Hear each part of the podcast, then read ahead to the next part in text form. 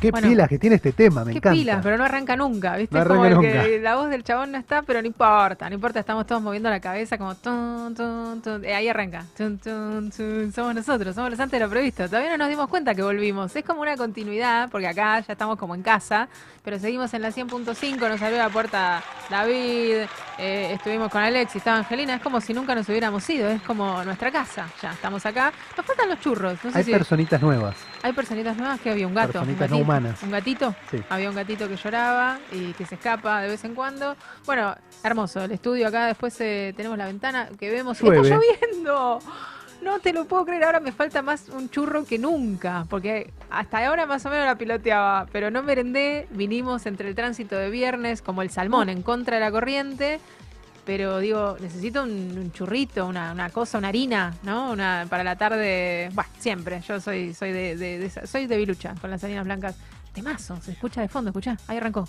Ahí arrancó, estamos bailando, nos pueden ver nos pueden ver por YouTube, nos avisan que nos están escuchando, tenemos mensajes, eh, gente que nos dice se, se los ve bárbaros, chicos, qué, lindo el pelo de, de Pedro, cómo, cómo le creció hacia el otro lado ahora, así que hacia abajo. hacia abajo, hay de todo, hay- tenemos de todo. Bueno, eh, el que no quiere perderse una, usted vio, es eh, el, el cocinero, Cocinero. el cocinero no chef, dijo chicos, arrancan cuando se vienen para Bahía, no pudimos pasar, Diego, ¿estás ahí? ¿Cómo andás? Hola, buenas tardes, ¿cómo andan? ¿Cómo le va? No vinieron para Bahía en las vacaciones. No, fuimos porque se comenta que no hay playa con churros. Entonces dijimos, no, para eso me quedo. No, ¿cómo no? Montermoso, Pehuenco, ¿cómo no? Hay un montón, ¿no? No, no, mentira, mentira, no mientan, no mientan. todo mentira. ¿Cuántas veces el cocinero chef hizo churro? Yo en mi vida Sí, nunca, jamás claro. cociné. No, ¿en No, serio? nunca, nunca. No te puedo No, creer. no, no. ¿Pero por qué tenés algo con los orientales? No. No, no, es que no son muy, muy- no son muy fáciles de hacer, al contrario de lo que se piensa, ¿eh? No me digas. No son tan fáciles de hacer. Pero si salen como choricitos. No, en sí. realidad, perdón, sí, son fáciles de hacer. Tienen los ingredientes, sí, son fáciles. Por ahí ya estuvieron leyendo o algo, es agua Sí, y por harina. supuesto, Se por supuesto. Pueden agregar algunas cosas. Pero básicamente es eso. Pero hay que hacerlo muy bien, hay que tener una masa muy bien hecha, es, muy, es clave la presión con la que uno lo saca, ¿viste? Si no quedan duros, quedan gomosos, quedan tirantes. Es difícil, sinceramente. ¿eh? No es ¿Cuánta- fácil. Para mí, personalmente, es difícil hacer un buen churro. ¿Cuánto tecnicismo? ¿Tirante? ¿Gomoso? ¿Qué más Hay que llamar al sensei. Me duros, encantó. duros. Duro, gomoso. Ay, Elegí. Duros. ¿Qué- Sí. cuál- es ¿Con buena. cuál ¿eh? me quedo? Con el gomoso, claramente. Mirá vos. No te pregunté, Diego, pero gracias por Gracias por compartirlo. Pedro, ¿o vos, vos qué- ¿cuál preferís? ¿Gomoso, duro o eh, tirante? te- Elástico. No dio esa opción. Claro, el elástico es el tirante, el que, el que, Ah. no, el que no corta, eso Claro. habrá pasado en el... Que tenés que. eh, como el perro, ¿viste? que tenés que tirar. Claro. Hace gesto, Pedro sin Instagram. Bueno, Diego, ¿cómo estás descansando? No, cuando la gente está de vacaciones más No, va a no, no, comer. ya empezamos, Están a full. sí, sí, empezamos a trabajar hace dos semanitas. Bueno, nosotros te convocamos para hablar un poco. También, pero... Ah, bueno, bueno, bien, bien, no, me alegro. Entonces, no sé si Sí, no, no has comido churro, pero habrás comido otra cosa, berlinesa, qué sé yo, lo que, no sé. Eh, No, no, los churros en la playa los como, me encantan. Hay Ah. una churrería acá en Montermoso, a propósito, para hacer este coso local que se llama Dubai, muy bueno. Muy Cada, bueno. cada localidad tiene la suya, ¿no? No sé- En Villa está el topo. Sí, no se sí, escuchó claro. Nombre. Plata el hijo Manolo, claro. No, no se escuchó el nombre de, de ahí de Bahía. ¿Cómo se llama la churrería? Dubai. Dubai, como no, la en ciudad. Montermoso, acá a 100 kilómetros. Es una- un centro balneario acá, el más cerca de Bahía, se llama Dubai. Y bueno, eso, lo- a eso iban. En cada lugar de la costa creo que hay una, una marca que, que nos, nos Autóctona. recuerda siempre a comer un churro en la playa. Bueno, el saludo para los amigos de. Calentito. Mandamos saludos. eh, Mirá, están en Bahía y se llama Dubái. Dubái. ¿Qué- Y qué- bueno, vamos a pedir una docenita para que les manden. No, Vamos. está bien, pero digo, tu primo está en Bahía, o sea, el cocinero chef está en Bahía, eh, está Dubái, ahí Sí. me, tengo una mezcolanza, me estoy yendo a cualquier lado del mapa, estoy internacional y termino en la orilla de un mar comiendo un churro, entonces todo termina en lo mismo. ¿Vio? Empezamos con el gomoso, el tirante y el duro, bueno, bueno Diego, Y es la verdad, ¿no? En la playa comemos churros. Cualquier cosa se come en la playa, pero el churro, cuando aparece el churrero, eh, arden las... eh, ay, te estoy corriendo la cámara. Espera Tiene- que lo- tiene- lo sa- usted no quiere que yo salga. lo No quiere que salga. Le corrí ¿Hay la algo en mí que no es presentable? No, me olvido, yo estoy haciendo radio, la cámara me excede, discúlpenme. Bueno, ¿leíste un poco de la historia, Diego? Porque nos metemos en temas, si no se nos, nos comen los churros, la gente que está Yo- acá alrededor. sí, no, me habías comentado algo que en realidad habías leído solamente vos. Yo no conocía esa historia y sinceramente no, no, no encontré las fuentes que, que vos tenés sobre el origen este, oriental. Epa, chino. se armó el debate. ¿Es una fake Para mí news? fue, es y será siempre una, un, un, este, un, no sé cómo decir, un panificado, no sé, que ni siquiera en qué Es una- frita, una masa una frita de origen español, del sur de España. Es una minuta. Bueno, ¿no es acá la, la- la fuente que Una yo minuta. tengo Sí, dice bueno, que... eso es importantísimo, ¿ves? Ahí está, porque ahí, ahí Sí. para mí dijo Pedro algo muy importante, y es lo que para mí nos lleva mucho en el verano comer los churros. Es que el churro hay que comerlo recién hecho. Eso es importantísimo para mí, no sé si están de acuerdo. Una vez que se enfría la grasa, Ya está. la ¿Viste, Cuando se viste que ahora no solo, pero no solo por la fritura, la masa sufre un montón. sufre? La masa se empieza a poner un poquito más dura, las puntitas que son finitas se empiezan a secar de más. eh, Campaña solidaria por el churro. Salven al churro. Hay churros ¿Cómo? salados. En la playa donde estuve, ya en- es el segundo verano que veo churros salados con cheddar adentro, con roquefort, una bomba. Sí, ¿Los escuchaste? Hay uno No. con qué loco sala- eso, ¿no? salame y queso. No, no, no. Me están, a mí, a mí esas cosas me, me, me ponen a prueba la paciencia. Te erizan Ah, la piel, ¿no? Mira, Perdón, mira. Me ponen mal, mirá. Sos muy Sí, sí. clásico, Diego. Eh, Te pone Para mal. mí es, eh, es hijo de, de- del Instagram y de esas cosas. Ah, mirá. Perdón, eh, El hijo del Instagram es un El- buen no nombre hay- para un no hay personaje. motivo, no hay motivo para, no hay motivo para ponerle salame.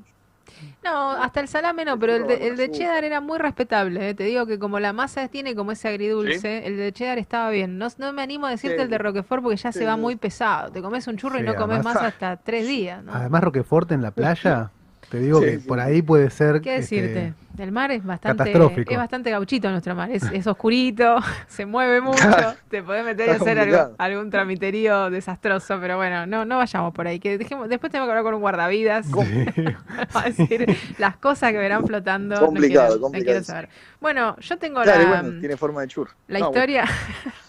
fuimos, no, fuimos al, al mar, no al pasto. En este caso, yo tengo la, la historieta de que viene primero, sale de, de- de- de eh, China, de China llamado Shou- Shoutiao, Shoutiao, se llamaba la, la- la cuestión esta. Sí, Eh, es una masa de pan salada y frita. Bueno, y de ahí se va para España. Eso es lo que yo tenía sabido. A los chinos le quieren sacar la usted, potestad. sabe, usted dice, usted dice, pero usted conocerá también la famosa historia de- del origen de, la, de los fideos, de la pasta, ¿no? De Marco Polo que lo trajo de Chile. ¿Cómo, No, cómo podemos espera, no me lleve para ¿qué- qué Italia. historiador serio puede, puede, puede expresar un juicio de eso? ¿Qué le Aparte puedo son decir? tan distintos que vos las pastas como se comen en China, de las que comemos, de las que conocemos italianas, y ahí pasó a todo el lado. Y creo que también con el churro, me parece. Vos decís que se están... no- no- Yo he comido algunas cositas fritas dulces en el barrio chino en Buenos Aires, pero no tiene nada que ver con el churro. Nada que ver con el churro. Las eh, empanaditas primavera.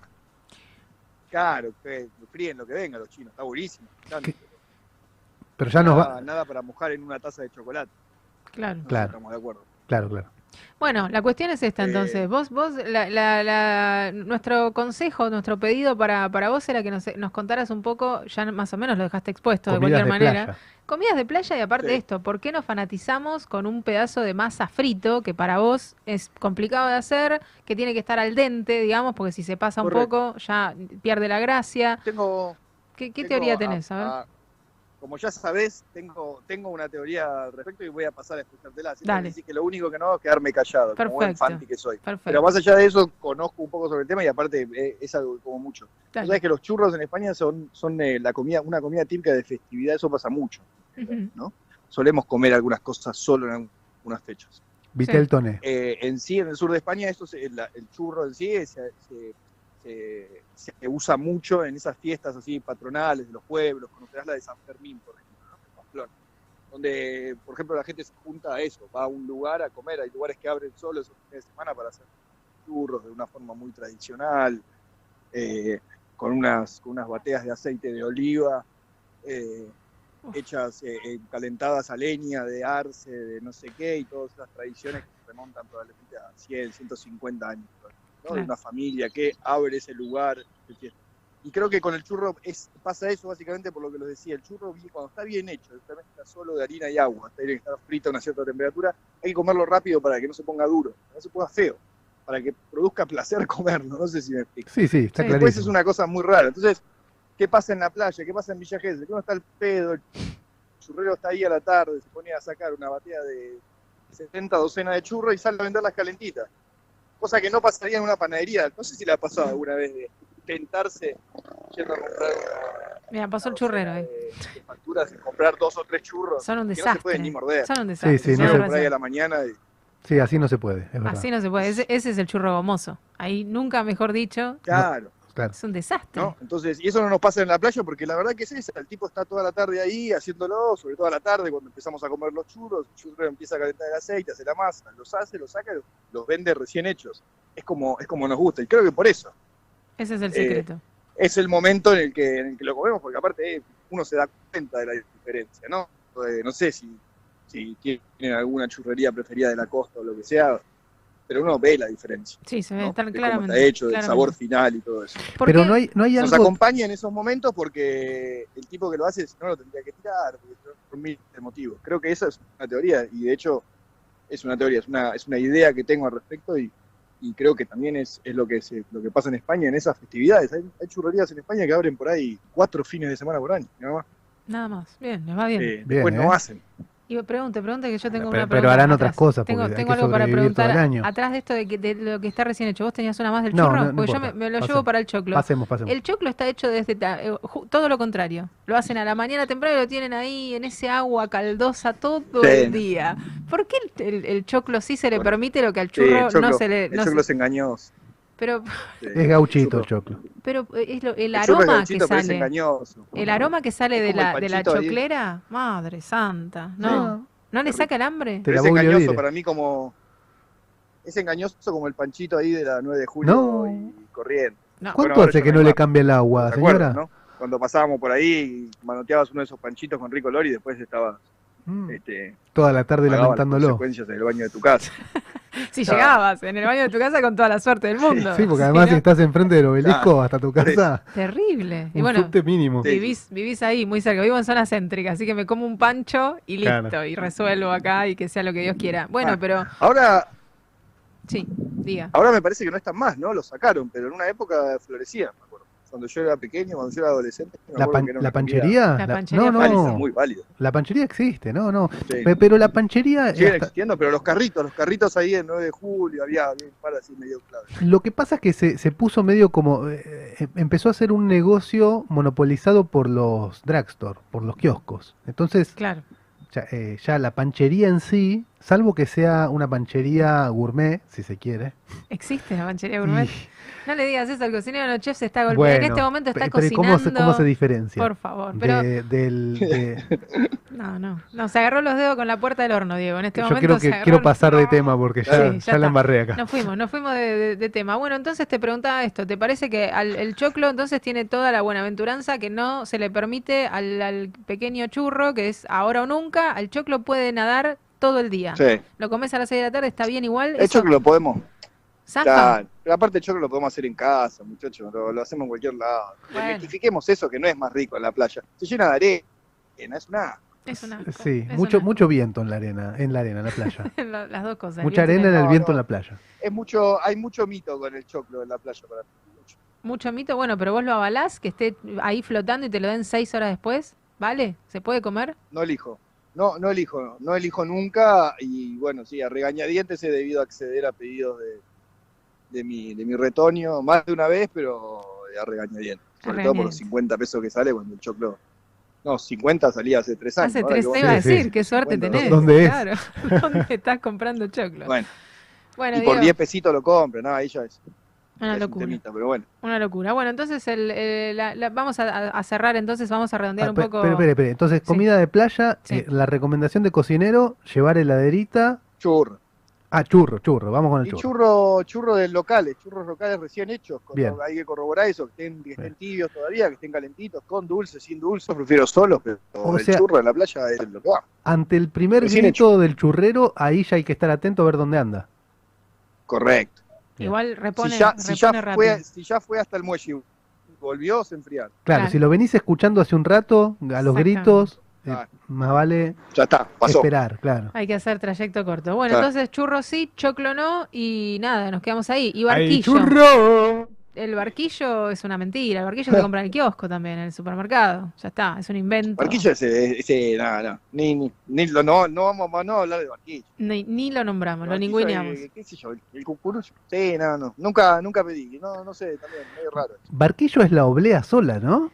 Es el cucurucho como si te fueras a la- tomar la un del helado y te La lo, oblea sola. te lo aplastan. Patada en el pecho después de La eso. del Sí, bueno. cucurucho o, o la del cubanito también, ¿no? El, el, El cubanito. el canuto ese donde, donde te ponen dulce de leche en el cubanito es lo mismo. Creo que el cubanito está dobladito, el cucurucho está hecho un cono y el otro está plano, el barquillo está plano. Pero es la misma masa, todo. Bueno, pero los argentinos se pasa el churrero y, y Ahí nos entramos, peleamos. ahí perdón, voy a tener que aclarar acá, o mejor dicho, aportar. Entramos en un terreno que también es un terreno escabroso, porque la oblea, si no es crocante, pa, No, pero no ¿quién se te la come? humedece, no te venden la oblea humedecida. Bueno, ha pasado, ¿eh? No, Yo no. conozco casos. La oblea blandita, Sí, ha no, pasado. Sí, es imperdonable. vieja, es, es vieja porque absorbe la humedad bien. Claro. Pero bueno, es lo que estamos diciendo. Eso que es, es que es de ayer o ante- o antes de ayer. sí. No, aparte con el mar no se jode, porque en, el mar se humedece Qué todo. humedad, ¿no? Lo sacás, a- ¿Qué- sacás- el salitre, se le hizo un agujerito en el paquete, chau, tiralo porque eso se humedeció todo. Entró por ese agujerito el mar mismo. Así Incomible. que olvídate, incomible. Bueno, Diego, te dejamos ir a trabajar. Sabemos que estás ahí en la cantina, arroba cantina de Almafuerte. Estás eh, cocinando. ¿Qué, ¿Qué plato sale hoy? ¿Qué, qué tenés preparado viernes a la noche? ¿Ya tenés todo Eh, listo? hoy tenemos ya unos costillares de cordero en el horno. Pa, ahí está. Y tenemos también unos lomitos de ciervo ahumado. ¿qué tal? Mirá Eh, y nosotros hablando de churro. el cerdo a la riojana, unas pastas. que hacemos. Todo livianito, bueno, el ¿no? especial del día hoy es eso, costillar de cordero. Bueno, eh, llegamos para las 11. Llegamos, llegamos para allá en, en un Sí, ratito. vénganse, Dale, listo. Bueno, voy Diego, preparando. yo. Gracias por todo. Que salga rica la cena, que vayan todos ahí a, a degustar esos platos tan calóricos y tan ricos. Y, y gracias siempre por tus, tus teorías que son tan bienvenidas. A ustedes, chicos. Hablamos gusto. pronto. Abrazo, Diego. Saludos. Chau, chau. A mí me gusta el churro. ¿eh? Te digo la verdad, siempre es verdad eso que hay que estar atento a que, a que esté crocante, rico y. ¿No? Con todas las luces, pero cuando sale el churro, sale churro. Ya cuando lo tenés, ya, ya está mordido el churro. ¿Qué vas a hacer? No, déjalo, está feo. No, déjamelo. El, el chiquito que viene te dice, ma, no quiero más. Dámelo. Dámelo, churro. claro, regurgitado. Sale, sale con fritas. Sale Qué con importante fritas. igual lo que dice Mm. eh, para todo, para todos los órdenes de la vida. Zapatero a su zapato. Tal cual. Si querés comerte un churro, que te lo haga el churrero. Sí, es verdad, es eso, porque en la panadería tienes razón, sale, te comes siempre un garronazo más que un churro. Bueno, me gustaba a mí esto de lo que vino de China, que, que tenía toda una historieta, así que el que quiere buscarla, que se adentre ahí en, en las teorías que, que salen en, en todos los portales, pones la historia del churro y ahí la tenés dispuesta. Eh, ¿Es China o es, eh, Es una o es venganza, de, o es de- tiene o es de suspenso, Barcelona? ¿no? Bueno, vean, vean, vean ustedes, a ver por, por qué votan. Bueno, le propongo una cancioncita, Pedro. Tenemos cancioncita y seguimos con el programa porque ya hemos nombrado todo, tenemos de todo para, para hoy. ¿Qué quiere escuchar? ¿Quiere escuchar la que sigue? Elija usted. Vamos en orden. sí, Vamos en orden, Evangelina, la que, la que venga, la que tenga usted ahí a tiro, vamos a compartir acá con la audiencia de la 100.5. Este temazo es de 2011. Escuchá cómo mover la... Mira, ya te escucho mover la cabeza. Mirá si estoy viernes a la tarde. Conectada. Ahí vamos.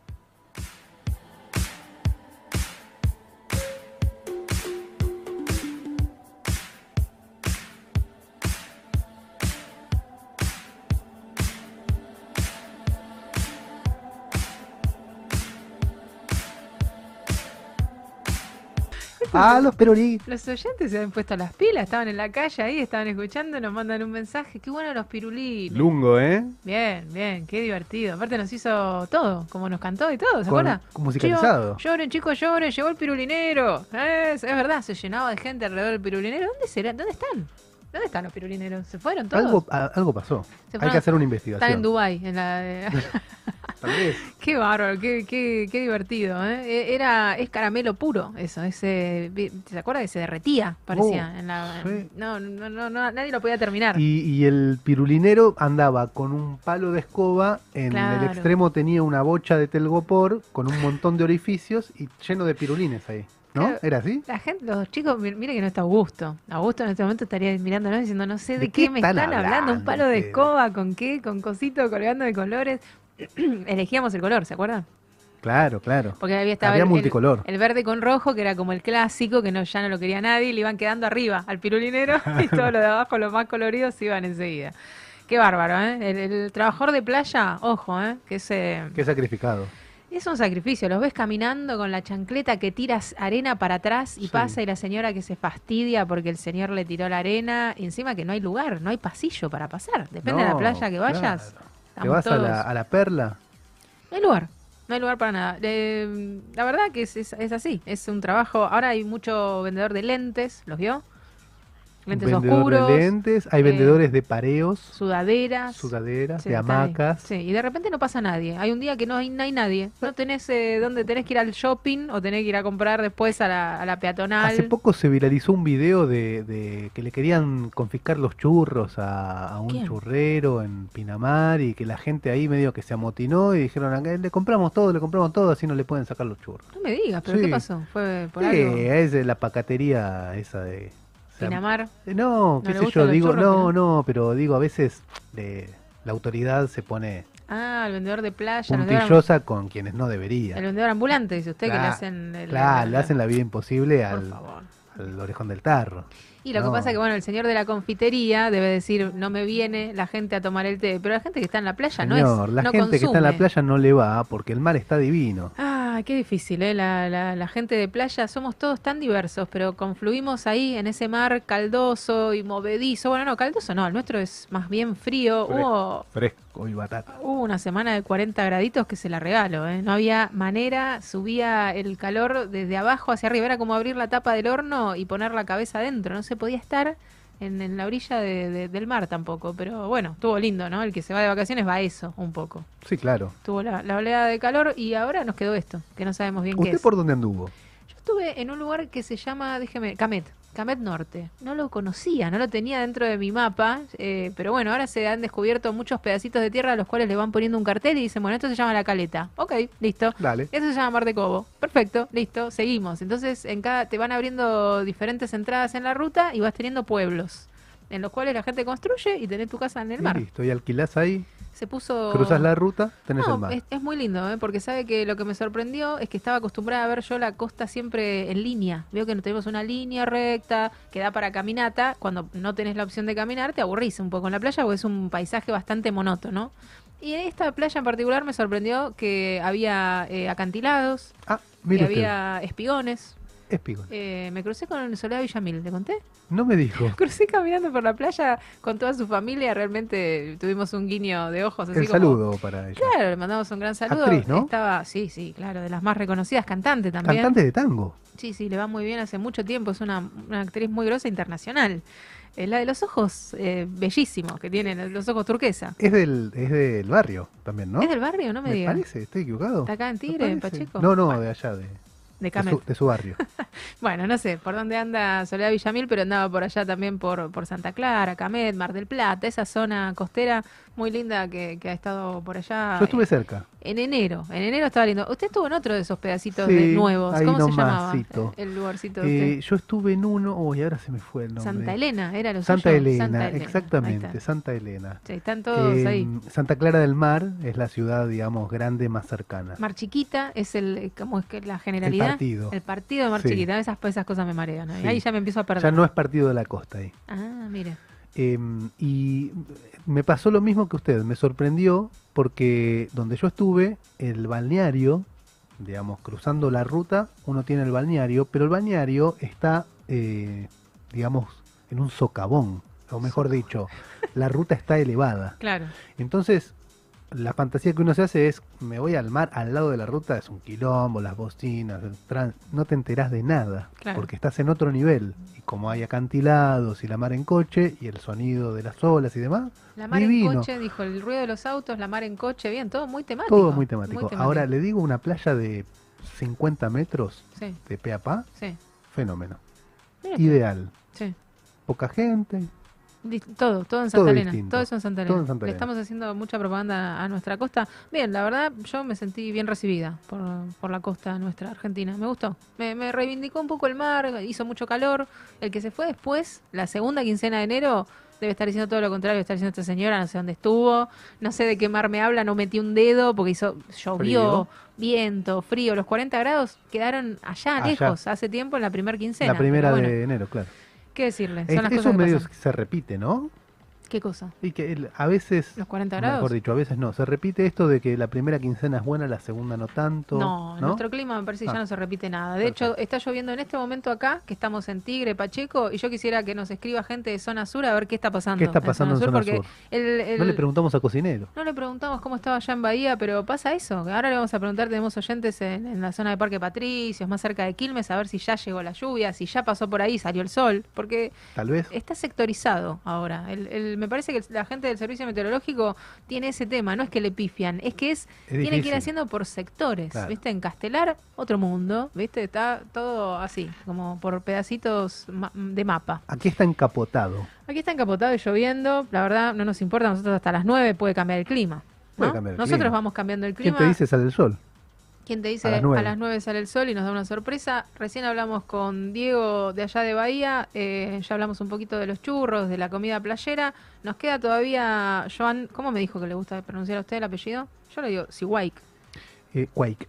Quake. Bueno, ahora le vamos a preguntar a él, lo vamos a llamar eh, en, en breve nada más. Es un muchacho que está siempre ocupado haciendo un montón de cosas, porque esa gente vio que son jóvenes que ya, ya escribió dos libros. Nosotros, bueno, acá tímidamente arrancamos con antes de lo previsto, pero llevamos un No añito. terminamos de leer uno. Pero llevamos un añito haciendo radio, así que bueno, y sacamos a gente inteligente que nos cuenta cosas como de qué viene el metaverso, que es un montón, así que le vamos a preguntar a él. ¿Quiere que le cuente alguna noticia musical? Por ¿Le- favor, ¿Le le parece pido. que, que viene? Sí, que estoy totalmente desconectado. Después tenemos agenda, porque hay mucho festival en el verano. Vio que tenemos el Cosquín allá en Córdoba, así que después le vamos a tirar un poco de data a usted y a todos los que quieran. Yo Me lo señalo a usted porque, bueno, está acá delante acá. mío, Pedro, hágase cargo, eh, póngale onda. dígame, Pero- dígame. ¿Lo tiene a Ricky Martin? Eh, me suena. ¿Le suena? Sí. Bueno, sacó un tema muy lindo. A ver. Eh, me lo confundí un poco, ¿sabe qué me pasó? Que me lo confundí un poco físicamente, a ver si Evangelina ahora me hace la gamba cuando empiece a ver el video, que se lo recomiendo que le preste atención, Evangelina. Se le ve mucho la piel a Ricky Martin y me, me llamó la atención que la, se me mimetizó un poco con Maluma. De repente dije, este es Maluma, no, no, este es más grande. Tiene casi el doble de edad, ¿no? El, el otro muchachito tiene 20 cortos y este tiene 50 años. ¿Llega a los 50? Tiene 50 ¿Qué años? Ricky Martin, lo tuve que chequear porque me, me sorprendió. Bien. Hay Es que estar en Los Ángeles. Es de otro palo, Ricky, pero bueno, me, me gustó, me parece que va, va bien. Bueno, otro que se junta, ¿se acuerda de Diego Eh, Torres? Los también? Ángeles, Chile. No sé, ¿No? no, sé, no sé. Pu- puede ser, ¿eh? Porque él está en un hotel y extraña a alguien en, en donde, sea, en sea. el partido de acá. Bueno, en Bahía, Bahía Blanca o Bahía en Brasil. Es lo mismo, se extraña lo mismo. Exactamente. Bueno. Se les va pipa, dice gente joven, o no sé, o ya pasa de moda. Mau y Ricky los tiene a Mau y Ricky. No. La familia No, Montaner. no hablamos recién de. Ah, no, es Ricky pero Martin. Este es otro Ricky. Por eso le puse a Diego en el medio, como para cortarle un poco, porque digo, si le nombro a los dos Ricky juntos, yo sé que usted no es de, de ese palo. Mau y Ricky son los hijos que son casi mellizos. Son de- hermanos. son hermanos. Son los hermanos de Eva Luna. ¿Se acuerda que siempre hacemos? Que tienen, los Montaner tienen montada justamente una familia. Son todos felices. Ah, sí, es Eva Luna está, ¿eh? está embarazada de y casada con Camilo, el chico de los bigotitos hacia arriba. ¿Se acuerda que lo hemos dicho tantas veces? Sí, ¿Me sigue? Más sí o menos. por supuesto. por Bueno, supuesto. entonces Mau y Ricky son los cuñados de Camilo. Claro. Cuando cantan juntos ya uno no sabe quién es quién. Es como, bueno, chicos, está bien, les va bien, hacen música copada, ponele. Toda, yo le digo el video, así como le cuento que Ricky Martin muestra mucha piel, esta chica también es una diosa, toda Viva. vestida de, sí, así se, se llama el tema, toda eh, pintada de dorado. Ah, Brillitos y pintura dorada. Por si le faltaba algo más a su cuerpo. La verdad, está bueno el tema. Y le, le cerramos acá con un clásico. Eh, Andrés, ¿se acuerda que está todavía con este tema de, ¿de qué? de ese que- el- lo, lo último que hizo que cantó con un montón de gente? Se dio el, se Ah, está dando sí, el gusto de eh, cantar duetos. exactamente con Dios los cría Dios los cría. y cantó con, no sé, con, Igle- con Julio Iglesias, con Julieta Venegas, con Alejandro Sanz. ¿Se acuerda que hemos ido presentando? Sí. Bueno, ahora le tocó el turno a Mon Laferte. Mon Laferte, ¿se acuerda de Mon Laferte? Sí, es una cantante chilena. Muy linda, muy, muy linda voz, muy lindo tono de voz, canta muy bien. Bueno, estamos en el aire. Qué, qué vertiginoso que está hoy nuestro programa. En los antes de lo previsto estamos con todo. Buena música, ¿eh? Está Buena sonando. música. Buena música. Tenemos metaverso. Listo. Nos metemos ya de lleno en metaverso. Joan Zweig. Es así como se llama, así me dijo su apellido concreto. Ahora se va a volver a presentar por las dudas porque es un apellido con, con mucha consonante. Entonces se, se complica un poco. Joan, buenas tardes, ¿cómo te va? Hola, buenas tardes chicos, ¿cómo andan? Gracias por la invitación. Muy bien, muy bien. Estamos acá con muchas ganas de, aprender un poquito de, este tema que, estuvimos indagando un poco. Bueno, hay muchas notas y, tu Instagram es muy, muy fluido, hay mucha información ahí y, lo explicás tan lindo que dijimos, bueno, a ver si nos sacamos algunas dudas más. Nunca se termina este tema, ¿no? Es interminable. Muchas gracias por la invitación. La verdad es que en términos de de, modas y de, y de momentos, el metaverso ahora está dando mucho que hablar, más que nada por las grandes apuestas de las compañías tecnológicas que están invirtiendo tanto dinero y, tanta, y tanto esfuerzo en, en, este, en este universo, que de verdad parece hasta algo, hasta algo filosófico, ¿no? Cuando lo ponemos a, a investigar en profundidad. El metaverso es un concepto de ciencia ficción que nació en la década del 90, que de alguna forma lo que busca generar es una realidad paralela con sus propias reglas eh, y, si, y, si, tenemos que decir qué es, involucra muchísimos aspectos, involucra monedas digitales, involucra los llamados NFTs, que ahora también están tan en boga, ¿no? Estos, estos tokens no fungibles eh, que, empezamos a ver cada vez más, involucra videojuegos, involucra humanos digitales, es decir, representaciones de humanos en el ámbito digital, redes sociales, infraestructura, la verdad es que, que involucra muchas cosas y cuando lo pensamos en, un poco más desde la filosofía, eh, está asociado a esto de crear una realidad paralela, una realidad virtual en, en, su máximo esplendor. Y la gran noticia que tuvimos eh, en el último tiempo fue en el mes de noviembre, cuando Facebook decide cambiar el nombre de la compañía a Meta. Hoy en día el conglomerado de los productos de Facebook, que es Instagram, Facebook, WhatsApp, Oculus, ya no se llama más Facebook, se llama Meta, eh, por esta apuesta a que cada vez más empecé, empiece, a invertir en generar este, este ambiente de realidad paralela. Claro, sí, yo eh, escuchaba un poco cuando vos contás y en las notas que te van haciendo y es interesante esto que vos decías, sobre todo de por qué temerle tanto a algo que en definitiva en algún punto ya está pasando, simplemente ahora lo van a ampliar y te proponen como un casco o algo como mucho más eh, es real que es... Inmersivo. Claro, inmersivo, está, gracias Pedro. Eh, pero en realidad nosotros vivimos adentro de la tecnología. Vos lo planteabas desde ese lado como que tampoco hay que tenerle tanto temor. No sé si, si yo te entendí bien. Hoy, Laura, estoy, estás completamente en, la misma sintonía que yo. La verdad es que eh, hoy en día gran parte de nuestra vida cotidiana es atravesada por la tecnología, ¿no? Yo me atrevo a decir que el 99% del mundo hoy en día está, está atravesado por tecnología, por más de que sea consciente o sea inconsciente, quiera o no quiera, ¿no?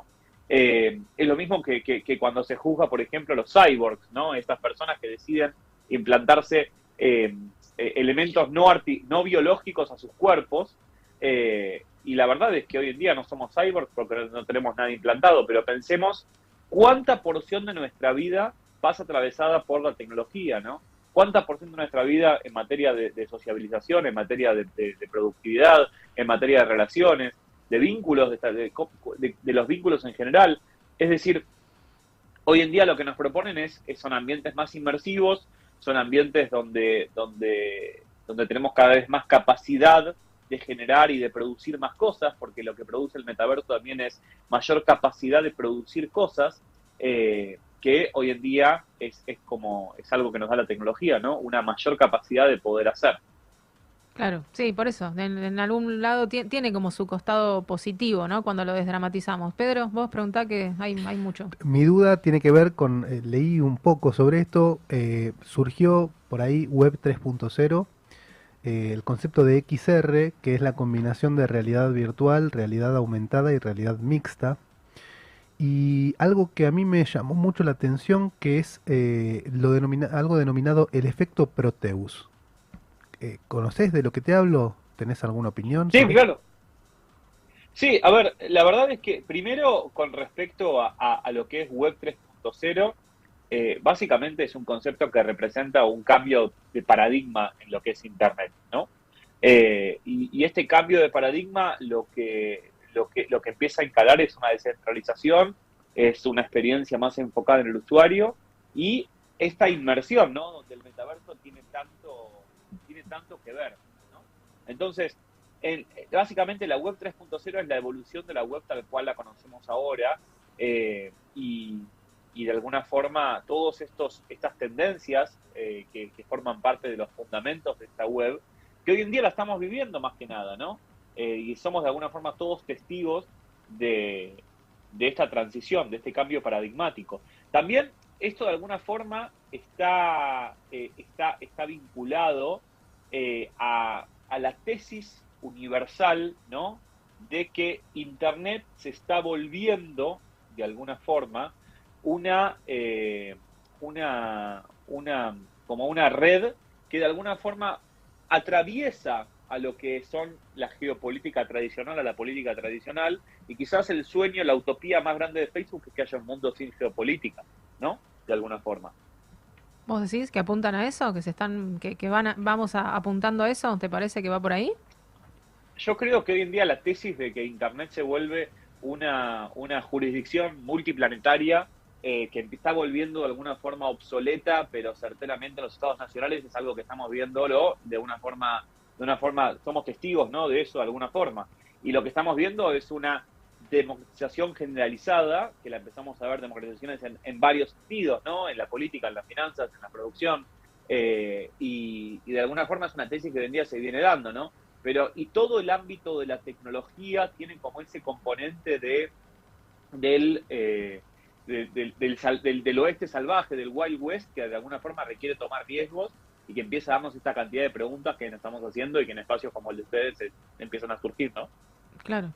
Sí, da, da un poco de, miedo. Es real que hay mucha gente que está todavía como, como alterada con todo esto, pero bueno, ¿cómo, es la proyección temporal? ¿Vos cómo lo ves? ¿Esto va a pasar en cuánto tiempo más? ¿En, diez, en los próximos 10 años? Porque Facebook hoy justamente cumple 18 años en línea. ¿Faltan 18 años más para que esto llegue a verse o, es menos, el, tiempo se va achicando también? Yo creo que estamos en un momento donde los cambios tecnológicos pareciese que todas las semanas hay una novedad tecnológica que va a modificar abruptamente nuestra vida cotidiana eh, y de alguna forma es, ese es el ritmo que nos toca atravesar y que nos toca vivir de alguna forma. Eh, y de este ritmo de hiperconectividad, ¿no? Y, de, y que muchas veces nos genera muchas preguntas. Eh, y la pandemia de alguna forma nos arrasó como un tsunami y, de alguna forma lo que no se sabía era, que iba a generar una cantidad de cambios en estructuras muy profundas. Entonces, yo creo que estos cambios y, estas, y estas modificaciones, de alguna forma, eh, son la realidad y no podemos tapar el sol con la mano, ¿no? Porque eh, en un montón de áreas están habiendo avances y tenemos que pensarlos en profundidad y tenemos que ver cómo, cómo aceptarlos de alguna forma.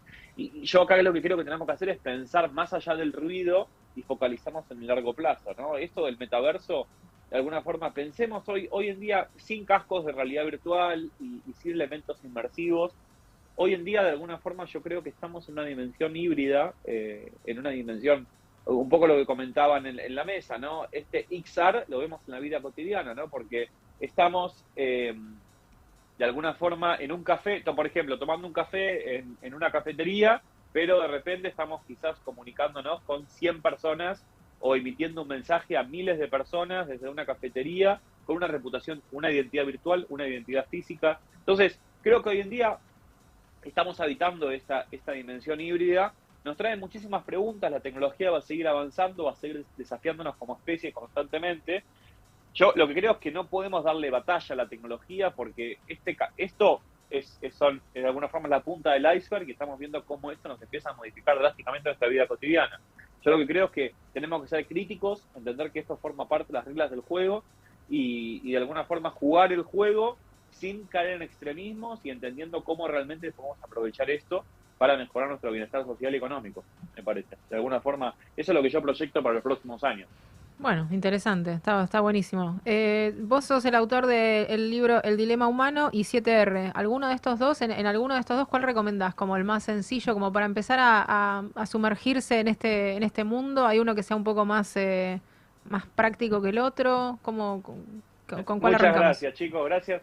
Gracias. A ver, mi primer libro de alguna forma es 7R es de alguna forma el resultado de, mi trabajo como emprendedor y, divulgador en tecnologías emergentes de los últimos años. Yo emprendí y trabajé en, muchos, eh, en, muchos, en muchas empresas de, base tecnológica y es un recorrido quizás más técnico para empezar a pensar eh, cómo la tecnología y el escenario argentino, el escenario latinoamericano y cómo la tecnología empieza a modificar más que nada eh, nuestra vida cotidiana y los negocios. Y el dilema humano es un, es un ensayo más crítico, más desde la sociología y más desde la filosofía para empezar a comprender los debates que nos debemos como especie. En este gran dilema, ¿no? que yo desde mi punto de vista es el dilema de qué humanidad estamos encaminando o a qué humanidad estamos encaminando en un mundo donde pareciese que lo humano queda en segundo plano, donde pareciese que lo que nos hace más humanos, lo que nos ancla a la humanidad, está como de alguna forma desde mi punto de vista quedando en segundo plano. Se está diluyendo, claro. Qué interesante, ya me dieron ganas de leerlo, ¿eh? El dilema humano, me parece que voy por, ese, me parece más que el 7R y no voy a entender. me parece que el otro es más técnico, ¿no? Traté, traté, básicamente traté, el dilema humano es un libro que, que, que lo escribí todo en pandemia, es un producto, es bebé de la pandemia, eh, le puse mucho amor, mucha cabeza, y de alguna forma lo que trato de establecer son cuáles son hoy en día los debates que nos debemos como especie para no caer en, extremismos, ¿no? Porque hoy en día la tecnología pareciese que también tiene como dos grandes religiones. Una religión más apocalíptica, que es la religión de, Terminator o de Black Mirror, que dice que la tecnología nos va a terminar reemplazando, desplazando y dejando a todos desempleados.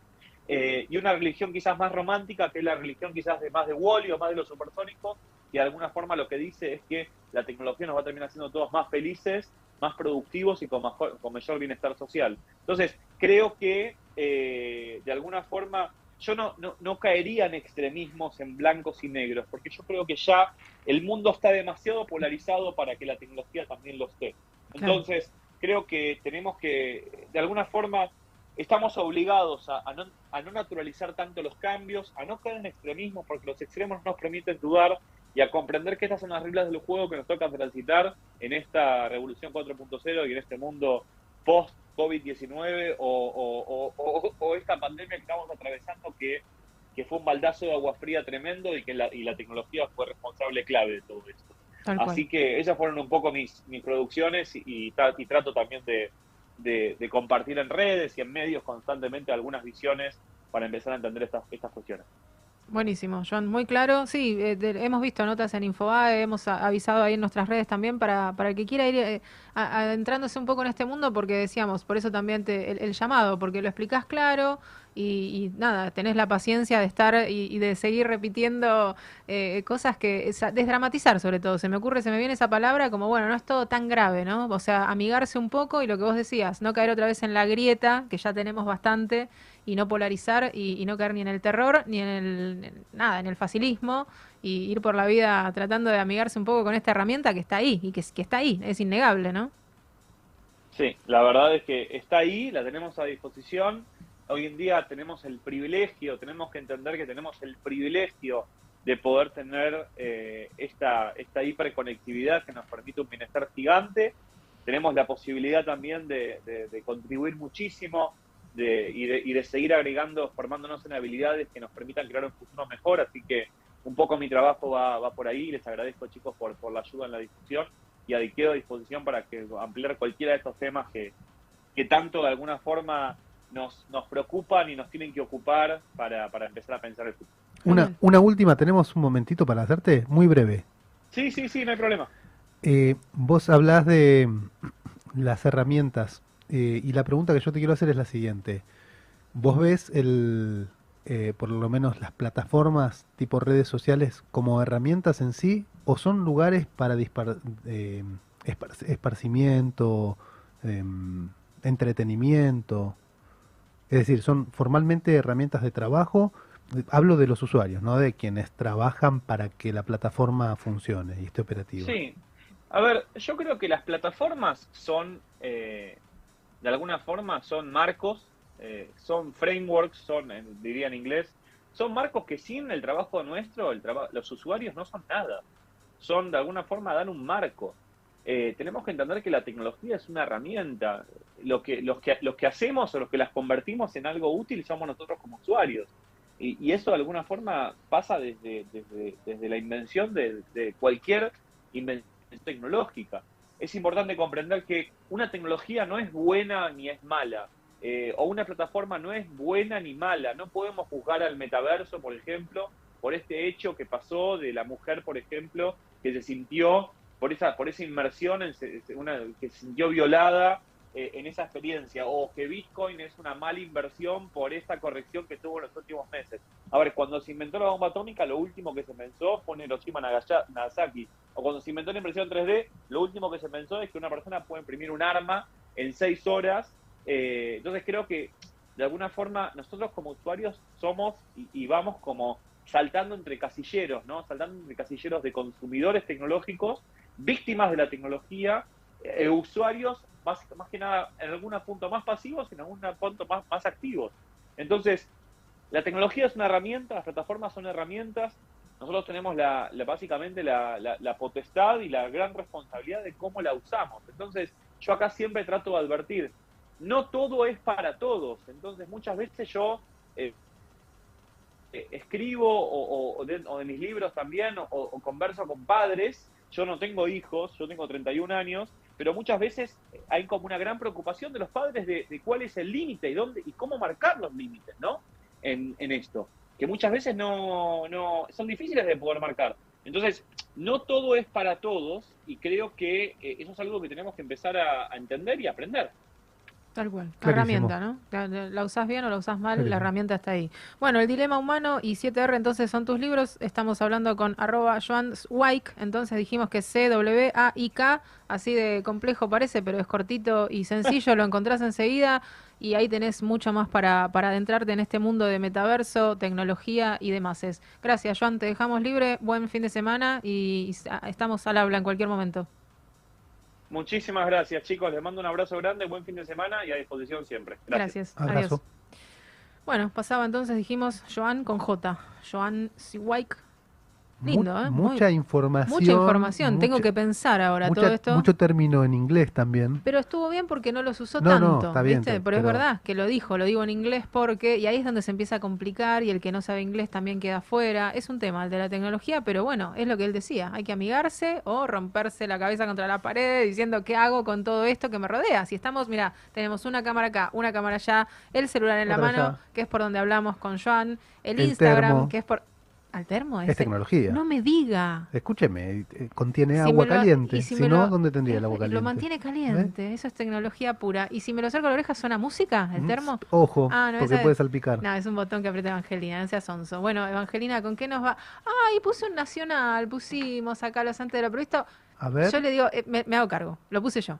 Porque yo sabía que le iba a arrancar una sonrisa a, a mi compañero Pedro sin Instagram. Pusimos a Sebastián Yatra. No sé, a mí me pareció que era para viernes a la tarde, se llama Tacones Rojos, y usted me va a decir después de, escuchar estos tres o cuatro minutitos, si no le arranqué un, ¿eh? un chasquidito y un movimiento de cabeza acá. Vimos. ¿En algún momento tenemos que dejar que arranque el tema o no? ¿O, siempre va a quedar es en que puede ser largo. Puede ser largo. Me gusta igual, ¿eh? me gusta mucho esta canción. Eh, ¿Cómo es que se llama? ¿Cómo es? Fight, Fight Price You. Sí, de Fatboy Slim. Pero esta es una versión remix. Yo le digo más... Eh, remix. Remix, remix, remix. Bueno, estamos muy, muy a tiro porque estuvimos hablando con gente de metaverso, de tecnología. Lo dejamos otra vez ahí. Eh, el que quiera meterse con Joan Sigwake, entonces que se, se entere de todo esto. Estuvo buena la nota. Me gustó, me gustó porque habla 31 años, joven, ya escribió dos libros de haber plantado un árbol, tendrá un hijo o no, no sabemos. Esa, ya prescribió también esa. Hay que escribir un. ¿No? ¿Se acuerda? Plantar un árbol, tener un hijo, escribir un libro. Ya está. Alguno te puede saltear. Eh, algunos dicen que hay que hacerlo al revés.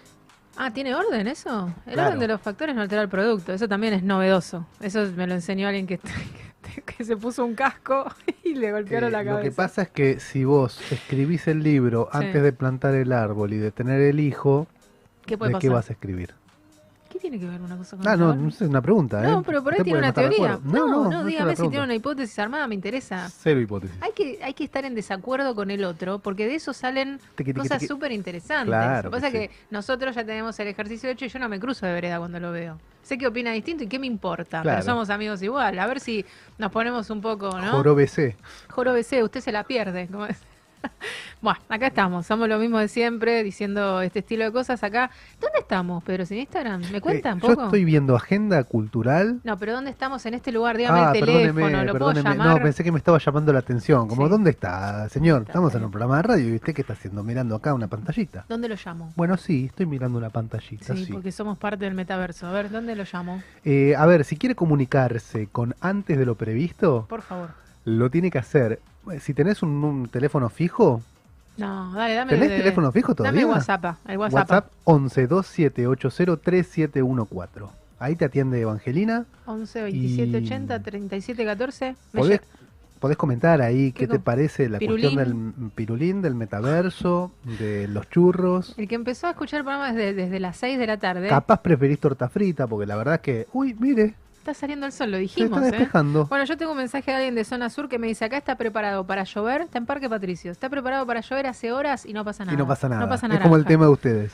Eh, después tengo gente que me comenta, el video de Ricky eh, es una versión actual de un clásico de video romántico. Mira vos, ¿eh? ¿Qué No le dio tal? ni media, eh, me lo bajó, no le dio ni media vuelta de tuerca, esperaba mucho más. Epa, Vamos, Ricky, ponete las pilas. Vamos, Ricky. Eh, Vamos, che, Ricky, no es para que tanto. ya tenés 50. Y después me- eh, la, la misma persona dice Lali, diosa total, y sí, se llama así, diva.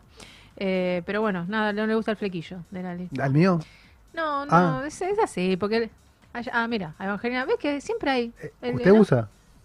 Flequillo, claro, flequillo sí, flequillo no. Bueno, cada uno lo que quiere, pero está bien, la gente se expresa, ¿no? Tenemos entonces gente que nos cuenta sus opiniones sobre la música que vamos poniendo. El que está conectado desde las 6 de la tarde entiende de lo que hablamos. Ya hablamos con alguien que nos habló de churros, con alguien que nos habló de metaverso. Comida de playa, vamos Comida a de playa. enmarcarlo. Y bueno, después sonó gente churra, porque sonó Lali, que es una churra bárbara, sonó Ricky Martin, que es un churro bárbaro, y bueno, y así. Y así va todo, ya todo tiene que ver con todo, diría Augusto, que no ¿dónde está Augusto? ¿Dónde está Augusto? No llegó todavía. Bueno, otra vez le mandamos un, un abrazo. Allá pasa Alexis, que es- se escapa, se escapa. Nos escucha los antes de lo previsto y dicen, huyamos, huyamos. Hasta las 9 tenemos gente hablando por el micrófono. Bueno, eh, ¿qué tenemos entonces? ¿Qué me iba a contar? ¿En Capital? ¿Es el show? ¿Dónde vamos cuando salimos de acá? Mire, estoy eh, conectado en Alternativa Teatral, Sí. que es eh, bueno un lugar donde uno puede adquirir entradas. Una plataforma, Una plataforma, señor, hable con sí, propiedad. Es un sitio. Sí. Eh, se pueden adquirir entradas para eventos. Hay mucho, mucho evento streaming. Mucho streaming. Streaming, Como que eh, a partir de pandemia se estableció que eh, el evento puede ser en tu sillón mirando una pantalla. Yo quisiera ir, pero a mí bueno, me gusta sí. más la de salir. Y bueno, hay opciones para salir, ¿eh? Por ejemplo, en la sede teatro Sarmiento 1495 de Capital Federal, domingo 19 horas, jueves, viernes y sábado también a las 19 horas, Ricky Berens más. ATP.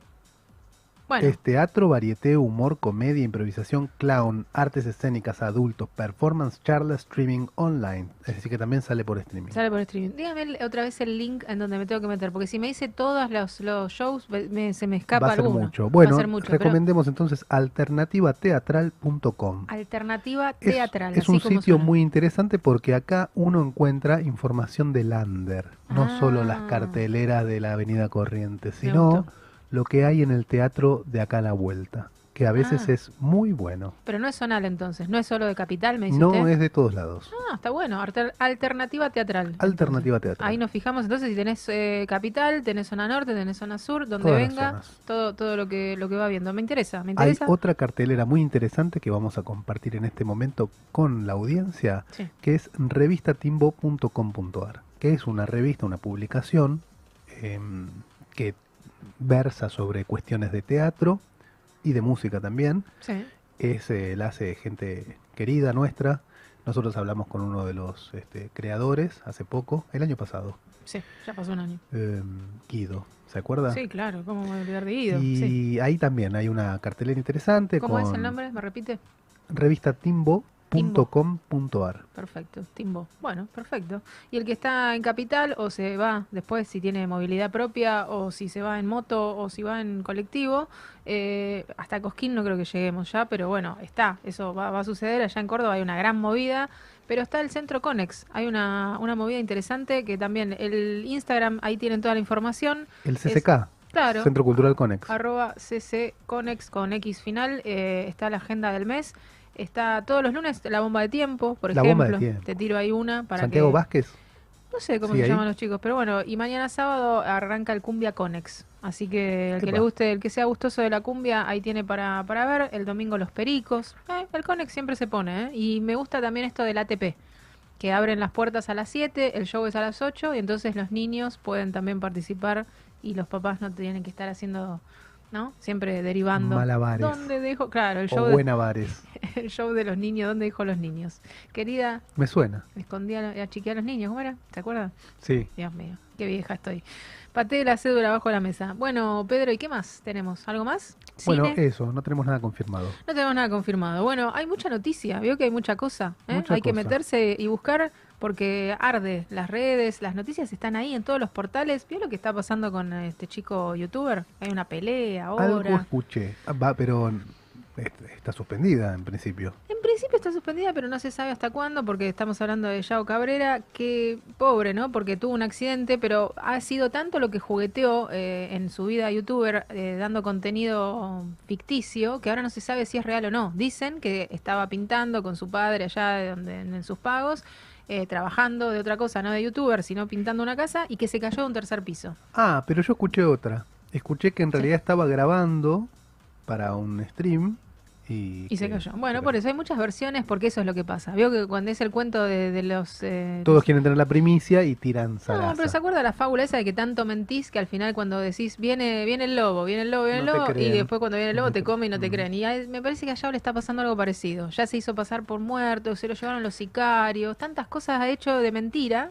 que ahora le pasa esto, quizás cierto, y los demás decimos, no, mentira. Y tiene y capaz se lastimó en serio, pobre pibe. Así que bueno, ahí estamos. La cuestión es que getoneó, diría alguien de mi barrio, eh, al chino Maidana. ¿Lo tiene el chino Maidana? ¿Al boxeador? Al Chino boxeador. Maidana? Le dijo, No, muchacho. dijo que ¿Dónde está- estás entrando? ¿Viste? ¿Viste lo que.? eh, por eso te digo, es un chico que genera mm, controversia, ¿no? Es así, como que hay mucha gente que lo quiere, mucha gente que levanta los hombros y dice, no sé qué decirte, Yao Cabrera, pero en general eh, tiene así, ¿no? Como es un contenido extraño el que presenta. Eh, pero bueno, la cuestión es esta, que él estaba mirando una pelea entre, no sé, estos chicos no los conozco. Floyd Maite, igual, ¿no lo conoce? Floyd Mayweather. Ahí está, gracias, le agradezco Claro. mucho. Y Logan Paul, no sé, no conozco nada de boxeo. Eh, Logan Paul, no sé quién es. No pero sabemos Floyd quién es. Mayweather peleó con el boxeador eh, muy conocido. Él, él estaba Tyson. mirando, él estaba mirando una pelea y dijo, se pone a la altura de, no, no tiene límite este chico. Entonces dijo, estuve mirando esta pelea y se abrazan todo el tiempo. Yo la verdad que me aburrí. Dijo, la verdad que esto no me parece una pelea real. Y entonces ahí se le ocurrió, dijo, me, eh, lo- le voy a presentar pelea al chino Maidana. ¿Pero es boxeador este muchacho? No, para nada. Pero dijo que iba a entrenar y como la está pautada para dentro de unos cuantos meses, tenía un año por delante para entrenarse, se aventuró a decirlo. El chino Maidana atajó el guante, diría justamente. Recogió el guante. Recogió el guante y le dijo, ¿sabes qué? Te, te- listo, agarro, ¿sí? Te- te- para, para que te calles la boca. Mire, yo no soy nadie para dar consejos. No, no, está bien. Pero me remito a las palabras de cocinero no chef. Sí, a ver. Si querés un buen churro, anda que te lo haga el churrero. ¿Y entonces? Y me parece que si no sos boxeador, Ah, usted dice por ese lado. meterte en el cuadrilátero Y con el chino Maidana, que acaba de ganar una pelea hace, ¿cuánto? ¿Dos días? No, no, lo- no le sigo la carrera tampoco. Me parece un poco extremo lo que hizo, pero digo, también puede ser otra cosa montada por ellos. No se sabe lo que hay detrás de todo esto. Mm. Porque esto levanta mucha polvareda. El tipo justamente se cae de un tercer piso, con lo cual ahora tiene toda la gente mirándolo. Entonces, más todavía. Para marzo, cuando está planeada la. la ¿Sabe dónde es? La, la pelea. No, Luna Park. No, no, no, no es acá a la vuelta. Espere que le digo en Dubai, en Emiratos Árabes. Bueno, Acá a la vuelta. viajecito, ¿no? Por eso, bueno, pero va a estar todo el mundo prendido en las redes, en las plataformas que este chico. dice. Pero sí, ¿sabe la gente que Es lo un sigue? mediático al final. Yao Cabrera sabe la- tiene más de 7 millones de seguidores Ah, pipetua. y de, y de youtubers que están detrás de él. Entonces esto lo va a ver mitad del Mucha mundo, gente. mitad del mundo y va a levantar mucha, mucho dinero, va a mover mucho dinero. Entonces me parece que todo esto tiene un circuito detrás que nos estamos, vemos, vislumbramos los hilos por detrás, pero bueno, cuando pasa esto, que tiene que ver con la salud de una persona, ya uno dice, bueno, no sé. Lo que pasa es que, claro, ahí, ahí entra en juego eh, el valor de verdad, lo que usted decía. Tanto, tanto se gritó que venía el lobo, y, pero al final hay otro problema, que es que más allá de si el lobo vino o no vino, jugar con eso de la salud No está es bueno. delicado, ¿no? ¿no? está bueno. No, yo espero que no. Es, por un lado, Del mismo modo que es delicado presentarle pelea tal cual. a un boxeador profesional, Sí. no siendo un boxeador ni siquiera amateur. Me parece que ahí hay como algo que Hace rompe ruido. una lógica que En general, todo lo que venga asociado a Yao Cabrera hace ruido. Es así. Eh, pero en, en algún punto él le saca provecho, entonces por eso no se termina de entender si es parte del show o no. Entonces, bueno, así, debe ser, debe ser. Laura. así estaremos, así estamos. Bueno, otra otra perlita de color. Bueno, y- ¿por dónde la vemos la pelea? ¿Dónde es cuando es? Eh, Bueno, no, pero este chico no se queda callado nunca. Eso es lo que tiene, que tiene como unos modos muy particulares que hacen que el chino Maidana le diga, ¿sabes qué? Te voy a poner una buena, ¿eh? Y así ya te vas. Porque él dijo, si me gana, me voy del país. Y el chino Maidana agarró por eso. Dijo, sí, te voy a ganar nada más que para Bueno, que ¿y te vayas. ¿cumpliría su palabra igual? Y no lo sabemos. Por ahí es parte de la corrida del lobo que le viene detrás y todavía no le muerde la cola. ¿Qué decirle? Bueno, también lo batateó al, al hijo del chino Maidana. Eh, no se batatea al Ah, hijo por del chino eso, Maidana. es así, este chico no se queda quieto. Bueno, está todo para el próximo 5 de marzo. Si se está recuperado ya o se ve que, que se van a. Capaz que ahí queda más lastimado que cuando se cayó del tercer piso. Vamos a ver cómo queda. Ojalá que no pase nada. A mí el boxeo es un deporte que no lo comprendo. Le pido disculpas a todo boxeador que ande por ahí y me esté El escuchando. pugilismo. No entiendo cuál es el- el- la parte deportiva de pegarse golpes. No, no, no, no está, no va conmigo. Pero bueno, es una opinión personal, absolutamente personal.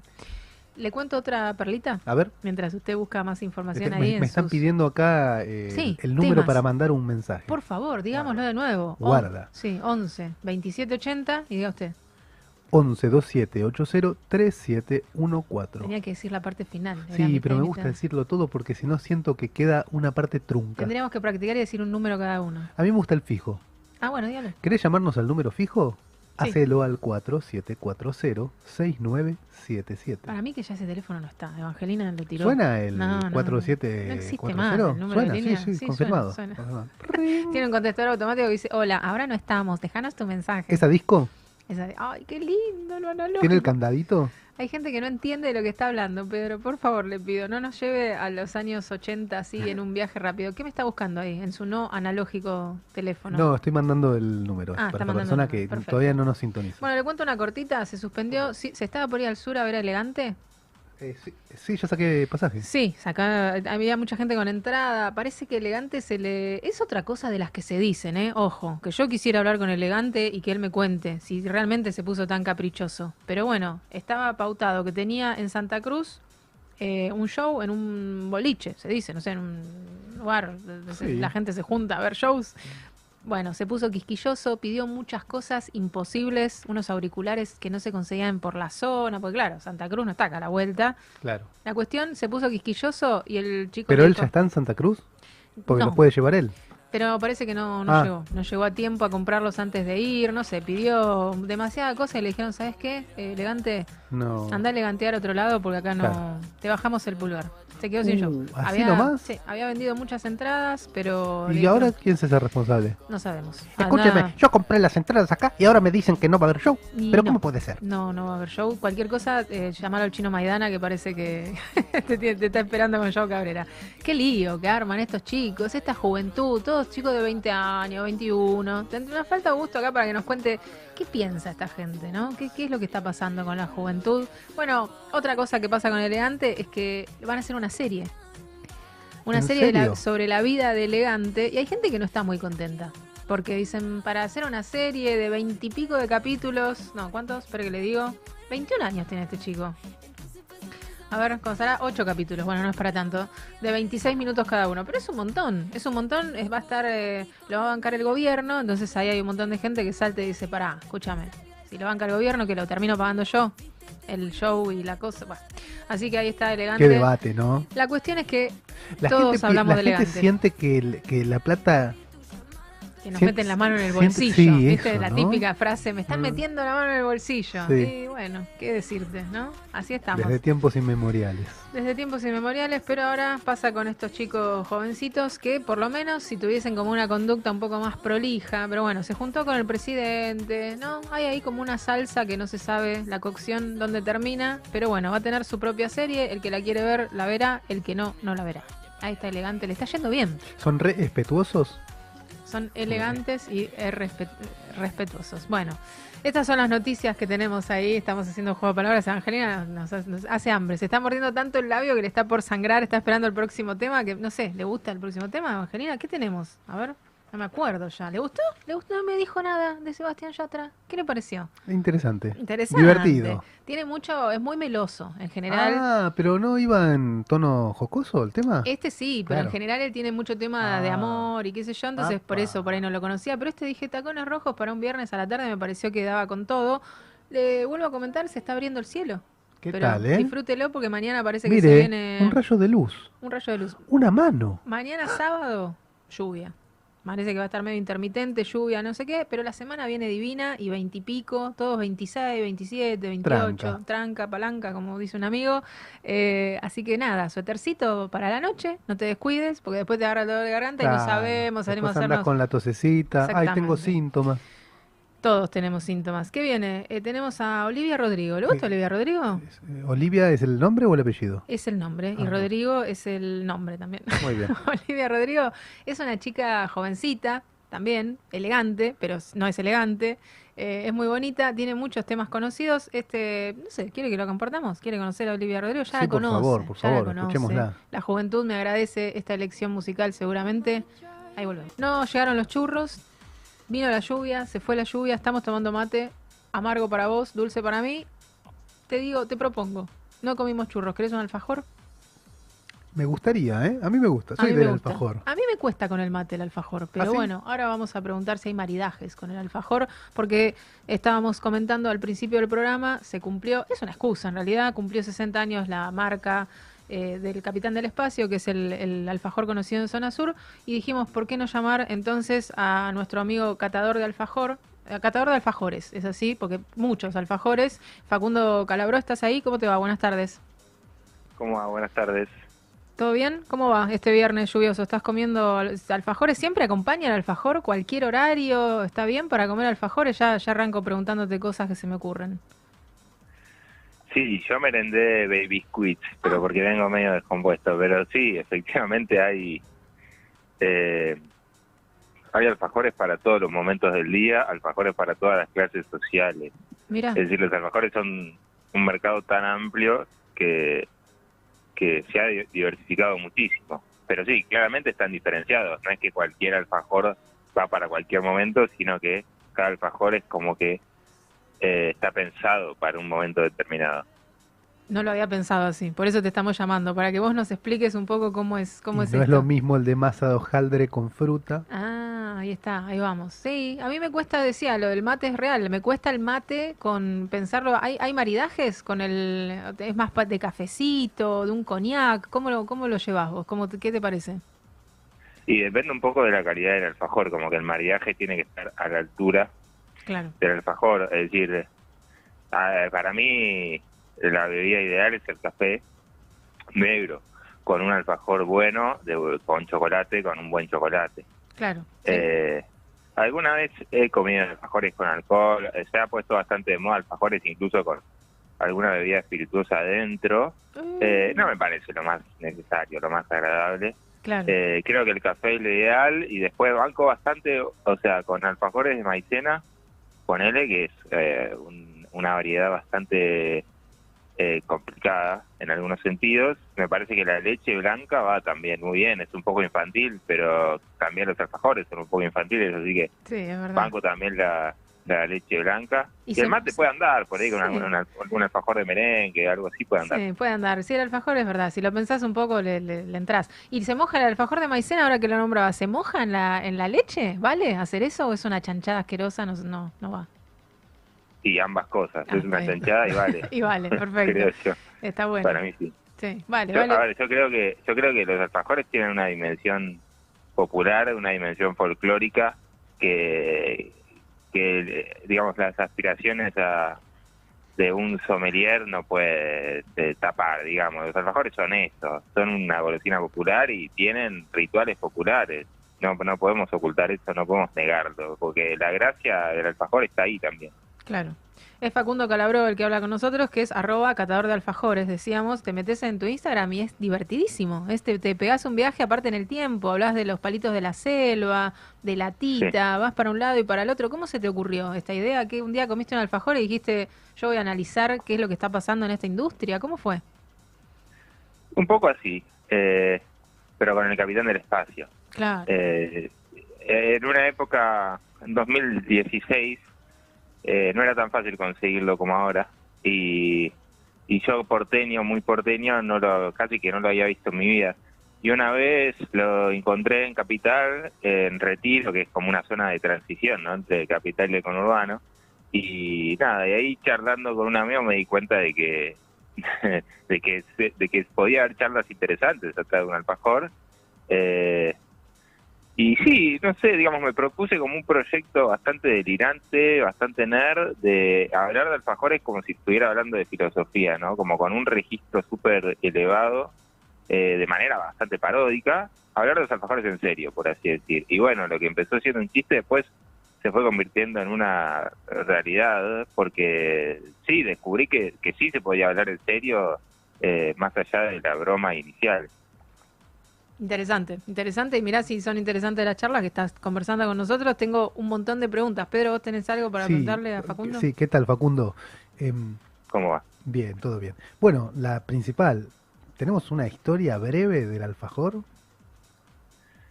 Sí, eh, el alfajor, como lo indica su etimología, es de origen árabe. Eh, y de hecho, si uno va todavía hoy a España, al sur de España, las zonas más influidas por la cultura árabe, eh, y pide un alfajor o una lajú, que, que es como la, el sinónimo, eh, quizás, si tiene suerte, le den una especie de pasta de almendras, como una especie de turrón, así con nueces y qué sé yo. Quizás le den eso. Ese fue el primer alfajor de la historia eh, y que con la conquista de América se fue expandiendo justamente por todo el continente y en cada región absorbió algunos de los ingredientes de la región o directamente desapareció. Pero en muchas regiones empezó a transformarse. Cuando uno hace un poquito de historia, cuando uno se pone a leer algunos recetarios, se da cuenta de que el proceso de evolución y transformación se dio en varios lugares al mismo tiempo. Solo que, bueno, en, primero que nada en Latinoamérica y luego en Argentina tuvo un éxito, una aceptación eh, extraordinaria, mucho mayor a la del resto del, mundo y obviamente de España, donde ya está casi extinto. Eh, y bueno, terminó mutando, mutando muchísimo, porque hoy es muy difícil entender cómo fue que de ese origen terminó siendo lo que soy, pues muy distinto. Pero bueno, digamos que nada, la, conquista de América es lo que determina que algo de origen árabe haya llegado a la Argentina eh, y en definitiva también hay un gran misterio que es por qué tuvo tanto éxito en Argentina, que es el único país donde se industrializó. El único país donde hay alfajores industriales, realmente un mercado grande de alfajores industriales, es, Argentina. ¿No tendrá que ver con el dulce de leche, que es tan argento, dicen, y que es el, condimento exacto para este, estar entre medio de dos galletas? Porque en los demás me imagino cómo será. El, primer alfajor que tenía en, el centro, fruta, alguna mermelada, ¿qué, qué sería? Sí, eh, algo, esto era como una especie de relleno hecho con miel de caña, se llama chancaca, si uno lo googlea está ahí como chancaca. Eh, sí, algo quizá parecido al alfajor de miel de caña que se consigue en Tucumán, pero un poco distinto, pero algo así, ese, ese origen, un origen bastante eh, un, un, estilo bastante conventual, ¿no? Toda la, comida, la, cocina de las monjas que influyó mucho al alfajor y entonces ese, ese parece haber sido el primer relleno así latinoamericano y después también también se lo hacía mucho con frutas, ¿no? Con toda la mermelada de fruta que era también algo típico de la cocina de las monjas. Entonces había así alfajores de membrillo, alfajores de de alcayote, ¿no? Que se consigue en el norte, todas esas cosas también eran muy populares todo eso antes del dulce de leche, porque el dulce de leche también aparece medio tardíamente en la historia del alfajor, más sobre fines del siglo, no sé, en el siglo XIX, no sé exactamente si a fines, pero sí, yo creo que sí tiene que ver con el dulce de leche. Lo que pasa es que también entonces hay que explicar por qué el dulce de leche tuvo tanto éxito, que también es otra otra pregunta eh, sin respuesta, al menos por ahora. Eh, así que sí, sí, yo creo que sí. Lo que vos decís me parece que es cierto, que el éxito del alfajor está muy relacionado con el éxito del dulce de leche bueno, Argentina es un, eh, un, país eminentemente productor de materias primas, ¿no? eh, la leche es una de ellas. Así que tal vez por ese lado. Quiero entenderlo Sí, así. eh, sí, y a fines del siglo XIX hubo una afluencia muy, muy notoria de vascos, eh, que fueron los que se pusieron los primeros tambos. De hecho, la Martona, eh, esas marcas, esa, esos los primeros productores así de leche masivos eran vascos. Eh, y sí, sí, puede haber tenido que, puede tener mucho que ver con, con eso, con eso el desarrollo de la industria láctea eh, en Argentina también, sí. Interesantísimo. Tenemos millones de, de preguntas, no, no, no, no nos vamos a quedar hablando acá mucho, mucho más porque sabemos que debes tener que ir a, catar más alfajores o no sé, a tomarte alguna bebida espirituosa como nombrabas antes, lo que sea que te toque hacer hoy viernes eh, o descansar. Eh, estuve viendo un poquito el video tuyo de que estabas hablando del el nuevo lanzamiento de Habana. Para, por nombrar uno de todos los que has nombrado, Sí. este es, porque venía justo súper dulce de leche, que hacías como una salvedad de que por ahí te, está bueno esto que decís, que por ahí te parece mucho, que le ponen una- un picadito de almendras que por ahí sobra, que en, en definitiva, ¿qué, qué puntaje o, o Ra- cuántos... ranking, ranking. Claro, ¿cuántos facunditos le, le- le pones a, a este alfajor? Que aparte contabas también que no es de los más económicos, porque tienen que costear todo esto y no suele ser una de las marcas más económicas. Eh, ¿qué, qué puntaje le pones en definitiva? Sí, eh, a mí me cuesta un poco poner puntajes, pero pero sí, el nuevo alfajor de Habana a mí no me termina de convencer, digamos, creo que tiene algunas decisiones, toma, o sea, está basado en algunas decisiones sin mucho sentido y a veces por ahí como que usan mucho dulce de leche por, porque sí, Claro, por, por, por un recurso sensacionalista. Claro. Y además eso no es muy digno de Habana, que es una empresa tan tan fina y que siempre y que tiene unos productos tan tan maravillosos y tan bien pensados. Mm. Así que sí, no me terminó de convencer ese alfajor. Si hay que ponerle un puntaje, pongamos un 6, porque en realidad es rico, no es que lo comes y te parece un asco, lo, lo comes y lo disfrutás.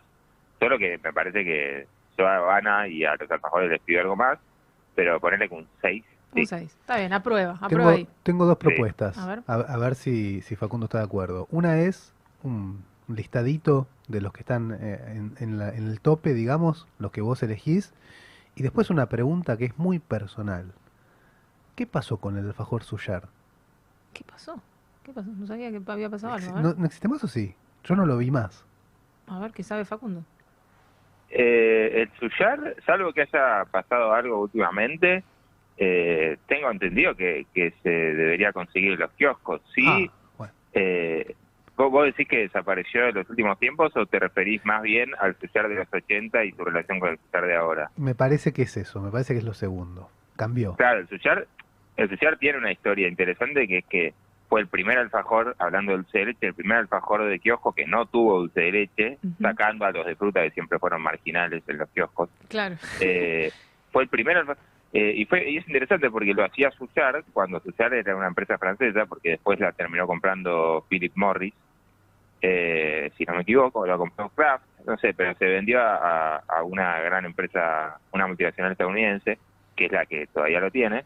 Eh, pero en su momento eran franceses y los franceses alguna vez escuché esta historia de primera mano los franceses le tenían un poco miedo de miedo a producir una golosina con dulce de leche, que era algo que no, no hacía en ninguna otra parte del mundo, eh, porque obviamente no tampoco hay dulce de leche industrial en otras partes del mundo. Y entonces tampoco había máquinas muy adaptadas para hacer dulce de leche, sino que usaban las máquinas en general que se podía traer de afuera, usaban tipo cremas, cremas de otra textura. En cambio, el dulce de leche era complicado para las máquinas. Así que los, los- el suyar salió, nació medio por, por accidente o por miedo eh, o por reticencia a hacer un alfajor de dulce de leche eh, y tuvo un bueno tuvo mucho éxito. Yo nunca no probé el, original pero justamente por estos dos meses y por todos los testimonios que he oído que son muchos aparentemente era un gran alfajor. Obviamente que eh, hay que desconfiar un poco de todos los recuerdos de la infancia porque están un poquito idealizados. Es pero yo, yo les yo creo en ustedes y creo que realmente debía ser un, un grandísimo alfajor eh, que desapareció en 2001. Eh, primero que nada, digamos, ya se vendió y después en 2001 con las crisis desaparecieron varios alfajores. Eh, y hubo como una movida eh, a principios del, del 2010, 2011, una movida para que volviera, una movida muy fuerte. eh, y se ve que la, Ah, ah, antes de eso apareció Cachafaz y lanzó un alfajor con el mismo envoltorio que el original Claro. y ahí Mondelez que era el que el dueño de la licencia del suyar, se avivó y dijo, bueno, pará, vamos a sacar el nuestro. Y sacaron un suyar eh, degradado, un suyar de segunda mano, peor que el cachafaz y peor obviamente que el suyar original. Eh, aunque me parece que sigue siendo un alfajor más o menos digno, pero bueno, un alfajor mediocre, digamos. Medio, mediocre, bien. Qué, qué interesante todo lo que hay detrás de una, de, una simple dispara, golosina, ¿no? Es increíble. Podríamos hablar horas con Facundo Calabró, el catador de alfajores, que tiene historias para contar. Sabes un montón, es increíble. Tengo, tenemos muchas más preguntas para hacerte, pero bueno, nos quedamos con la, la, la listita que te decía Pedro. Si tenés una, como algo o, o no, o no te lo tenés permitido. Capaz Decir, que no se puede. Claro, No. algunos preferidos Aceptamos tuyos. un- un, Ah, sí, sí, sí. No, no, no había escuchado bien, pero eh, sí, a ver, menciono algunos. A mí, el, yo el que, el que siempre recomiendo, eh, a- alfajores más indies, digamos, más difíciles de conseguir, eh, es el, el- un alfajor que se llama La Olla de Cobre de San Antonio de Areco, eh, que a mí me encanta. Mira, El otro que es más fácil de conseguir, que ha hecho muy conocido en los últimos años, se llama Wallis. Eh, y ese se consigue en Buenos Aires, se consigue eh, sin tanta dificultad, Wallis. Eh, tendríamos que anotarlo, y- así después lo y ya, ponemos eh, todo. creo que, a ver, con esos, con esos estamos. Eh, después hay uno de Córdoba que me gusta mucho que se llama el Mira Castro. Pasa que, bueno, te estoy armando alfajores que son difíciles de conseguir. Claro, ¿no? son muy sonales, Ah, ¿no? Claro. Yo pensé que me ibas a sí, decir un. Guaymallén. El Jorgito, por ejemplo, ¿sigue siendo un buen alfajor? Sí, es un clásico. sí. Este, Sí, mantiene Jorgito me gusta. mantiene Bueno, la ver, línea, ¿no? Sí, sí, sí, Jorgito ha tenido una calidad muy pareja a lo largo de los años. A mí, a mí el Capitán del Espacio Triple me parece un alfajorazo. Claro. Es, ese es tu, ¿Sos fan de Capitán del Espacio? Sí, o más o menos. Eh, a ver, eh, sí, es un poco, fa- digamos, me parece que un porteño no tiene derecho a ser fan del Capitán del Espacio. Ah, Claro. y pero- yo iba a decir eso, porque hay, hay algo del sentido de pertenencia, ¿no? En el Capitán del Espacio, que por ahí en otros, o bueno, vos mencionaste la olla de cobre de San Antonio de Areco, quizá también tenga ese, ese aura. No, pero lo que pasa con el Capitán del Espacio no, no sucede con ningún otro alfajor. Sí, sí, es todo sentido de pertenencia, digamos. Es un, es un mito barrial, eh, ni más ni menos, pero pero yo digo, separando el mito, de, como a veces se separa la obra del artista, separando el mito del, del producto en sí, de todas formas, de todas formas me parece que el, el producto es muy bueno. Me Es parece bueno, que el, Capitán bueno. del Espacio Triple es, es un alfajor riquísimo. ¿Se, cono- Eh, ¿se conoce la Y el mito, fábrica? va- bueno. Claro, el mito. Ahí estaba justo por, por hablar de eso. Del mito que hay detrás, el, de- solamente se manejan por el boca a boca. ¿Pero se conoce la fábrica o también es como que llega así a las góndolas de manera misteriosa? ¿Cómo es? Hay una fábrica la- declarada. La fábrica se conoce, está en Gran Canaria 350, en Quilmes, eh, pero eh, eh, a ver, es como gente sin ningún tipo de visibilidad pública que el dueño original se murió eh, y ahora está manejado por otra persona que nada, que no, no da entrevistas, no, no va- mantienen un perfil, el perfil, o sea, si todas las empresas alfajores mantienen un perfil bajo, salvo quizá, no sé, Guaymallén, ponele, O grandote. eh, Claro. eh, Capitán del Espacio es la que más perfil bajo tiene eh, y a eso hay que sumar eh, el hecho de que siempre hicieron los alfajores en la misma fábrica, que nunca expandieron la fábrica, que nunca hicieron, nunca expandieron el volumen de producción, Claro. o sea que se mantuvieron siempre como una empresa familiar de los años 70, se mantuvieron en el tiempo y obviamente ahí está parte de- del secreto de, de la leyenda, claramente. Está buenísimo. Son como los redonditos de ricota del alfajor, que no daban notas, que también se hicieron conocidos. No sé si los conocés vos a los redonditos de ricota. ¿Cuántos años tenés, eh, Facundo? Sí, como Sí, me imagino, pero bueno, son Eh, jovencitos. sí, eh, más que los redondos, no, yo diría, sí, más como sumo por ahí, ¿no? Ahí está, porque claro, porque los redondos se hicieron masivos y el capitán no. claro, es verdad. Sí, Claro. Son un- el zumo del, del alfajor. Ahí está, le pusimos un apodo musical. ¿Me, me recordás el, segun- el segundo de la lista? Wh- What is, ¿Cómo se escribe?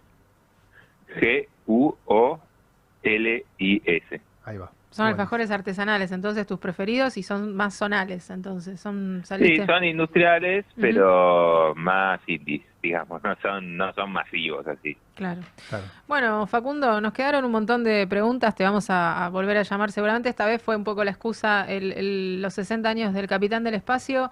Eh, te llamamos en cualquier otro momento para conversar otro rato con vos. Eh, Facundo Calabro, catador de alfajores, entonces lo encontrás en Instagram. Gracias por la charla y buen fin de semana. Bueno, gracias a ustedes, un abrazo. Gracias, un abrazo. Bueno, pasó entonces el catador de alfajores. Qué, Bueno, ahí ya qué tenemos- interesante. Ya tenemos plan para este fin de semana. Catar Viajecito a San Antonio de Areco a probar la olla de cobre, Me ¿no? gusta, me gusta, eh, me gusta el plan, me gusta el plan. Y en el viaje, aparte, viste que tiene esa cosa de que es personal, el alfajor, mira todas las cosas que teníamos para preguntarle, pero me quedo hasta las 9 hablando con Facundo y todavía tenemos que llamarlo a Gastón Capria, que es el guardavidas amigo con el que vamos a hablar en un ratito, tenemos deporte, no podíamos seguir con el alfajor, pero me quedo con esto de que es individual, viste, vos abrís tu alfajor y no lo compartís. Pero qué lindo que es cuando es un solo alfajor y Lo- somos cuatro. Y lo partís en Ay, que este de es. Pedro es un osito Sí. de peluche. Buah.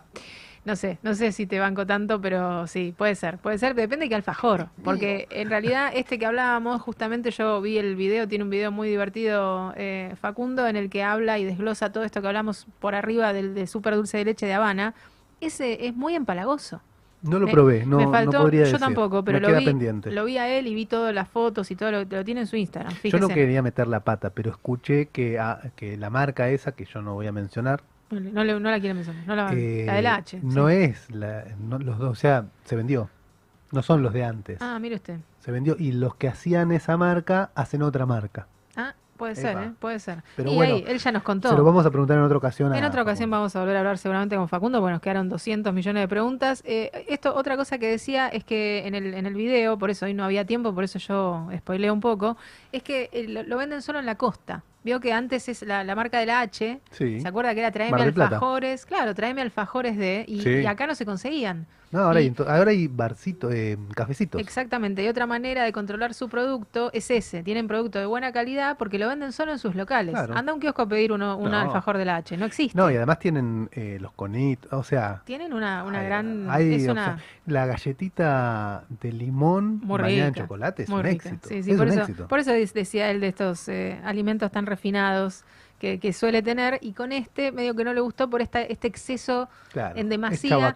Como por decir, mira, te puse Mm. una cucharada extra y mira, súper dulce de leche y le pusieron esa almendra ahí picoteada y un poco de Mm. leche de almendra Que creo se que te tiene. mete en la caries. Que no No. da, porque le da un dulzor extra y nada corta el, el- eso, que te vas endulzando, endulzando y te quedan los ojitos dando Mm. vuelta, ¿viste? Quedas como... Un chorro de soda, ¿no? Bueno, Tal cual. Así que bueno, interesantísimo hablar con Facundo Calabró. Síganlo en arroba catador de alfajores, que la verdad no te vas a arrepentir, es divertido.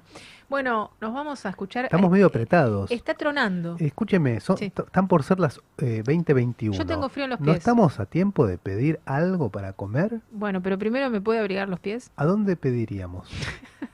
Esto es, es de prolijo. Esto es de prolijo, como mínimo de prolijo.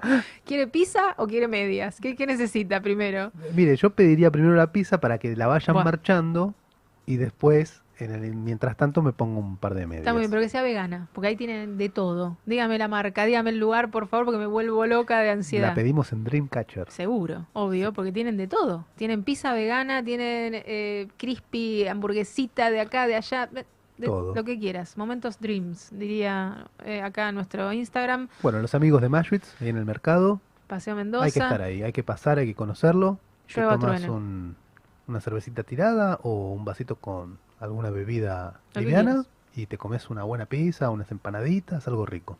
Divino, ahí, ahí iremos entonces. Y para el frío de los pies, ¿qué me tiene? Tengo puesta Bueno, una sandalia escúcheme. hoy que llueve, cualquier ¿De cosa. qué le gustan? De lo que, qui- a ver, ¿qué le puedo pedir? No sé, la de Susy Jiménez, la de Snoopy que ya la tenemos. de- no sé, la que quiera, Me tráigame queda la duda, estaba por decir un personaje, pero me queda la duda de si está, así que voy a averiguarlo. Bueno, averigua. Si no está, igual lo digo al aire porque es una buena. Un desafío, como el chino Maidana. A Betty. Boop. Sí, está. ¿Está Betty Boop? Sí, obvio que sí. bueno, hablamos de a la media, ¿no? Por favor, a la media.sox. Las medias que se te ocurran. Todas.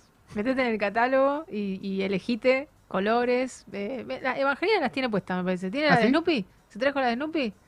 Con las ojotas. Con las las ojotas. no se las puede sacar. Es una cosa de loco. Los colores de esas medias son una belleza. Bueno, le mandamos un saludo. Hablamos con ellos el año pasado, ¿se acuerdan? Hablamos, sí. Hablamos con ellos, eh, así que bueno, ahí siempre desafiando lo, lo- lo imposible, eh, inventan personajes. Bueno, le decía que está tronando, me voy a escuchar a Trueno, escucha este tema. A ver. Es una belleza, porque tiene ritmo, es eh, actual, somos jóvenes de repente y seguimos con el programa.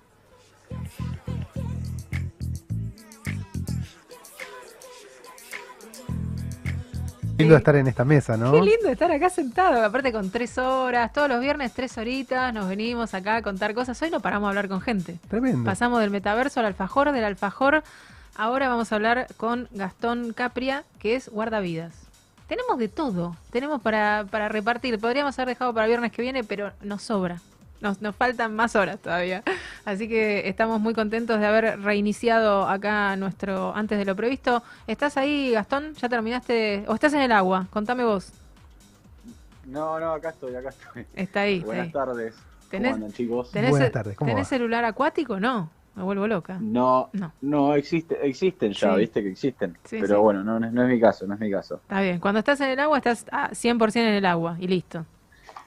Sí, lo hemos metido a veces cuando salimos con las tablas de pádel o kayak, pero hay, existen unas fundas, las habrán visto, Claro. transparente, de plástico. Sí, que son como un, como un Ziploc, un Ziploc, una cosa así, una Eh, bolsita. Eh, exacto, Aquapack. Así que de eso está bueno también, se puede recomendar. Y ahí te sacás fotos haciendo deporte. Puedes hacer fotos, videos, eh, puedes trabajar desde el agua. Si alguien quizás se, viene- se viene de vacaciones y necesita trabajar desde el, desde el celular, puede trabajar dentro del agua. Claro, está bueno, está buenísimo. Igual está bueno cuando estamos en el agua tener las manos disponibles, ¿no? Sabés que te escuché medio entrecortado, perdón. Ah, decía que está bueno cuando estamos en el agua igual eh, tener las manos disponibles.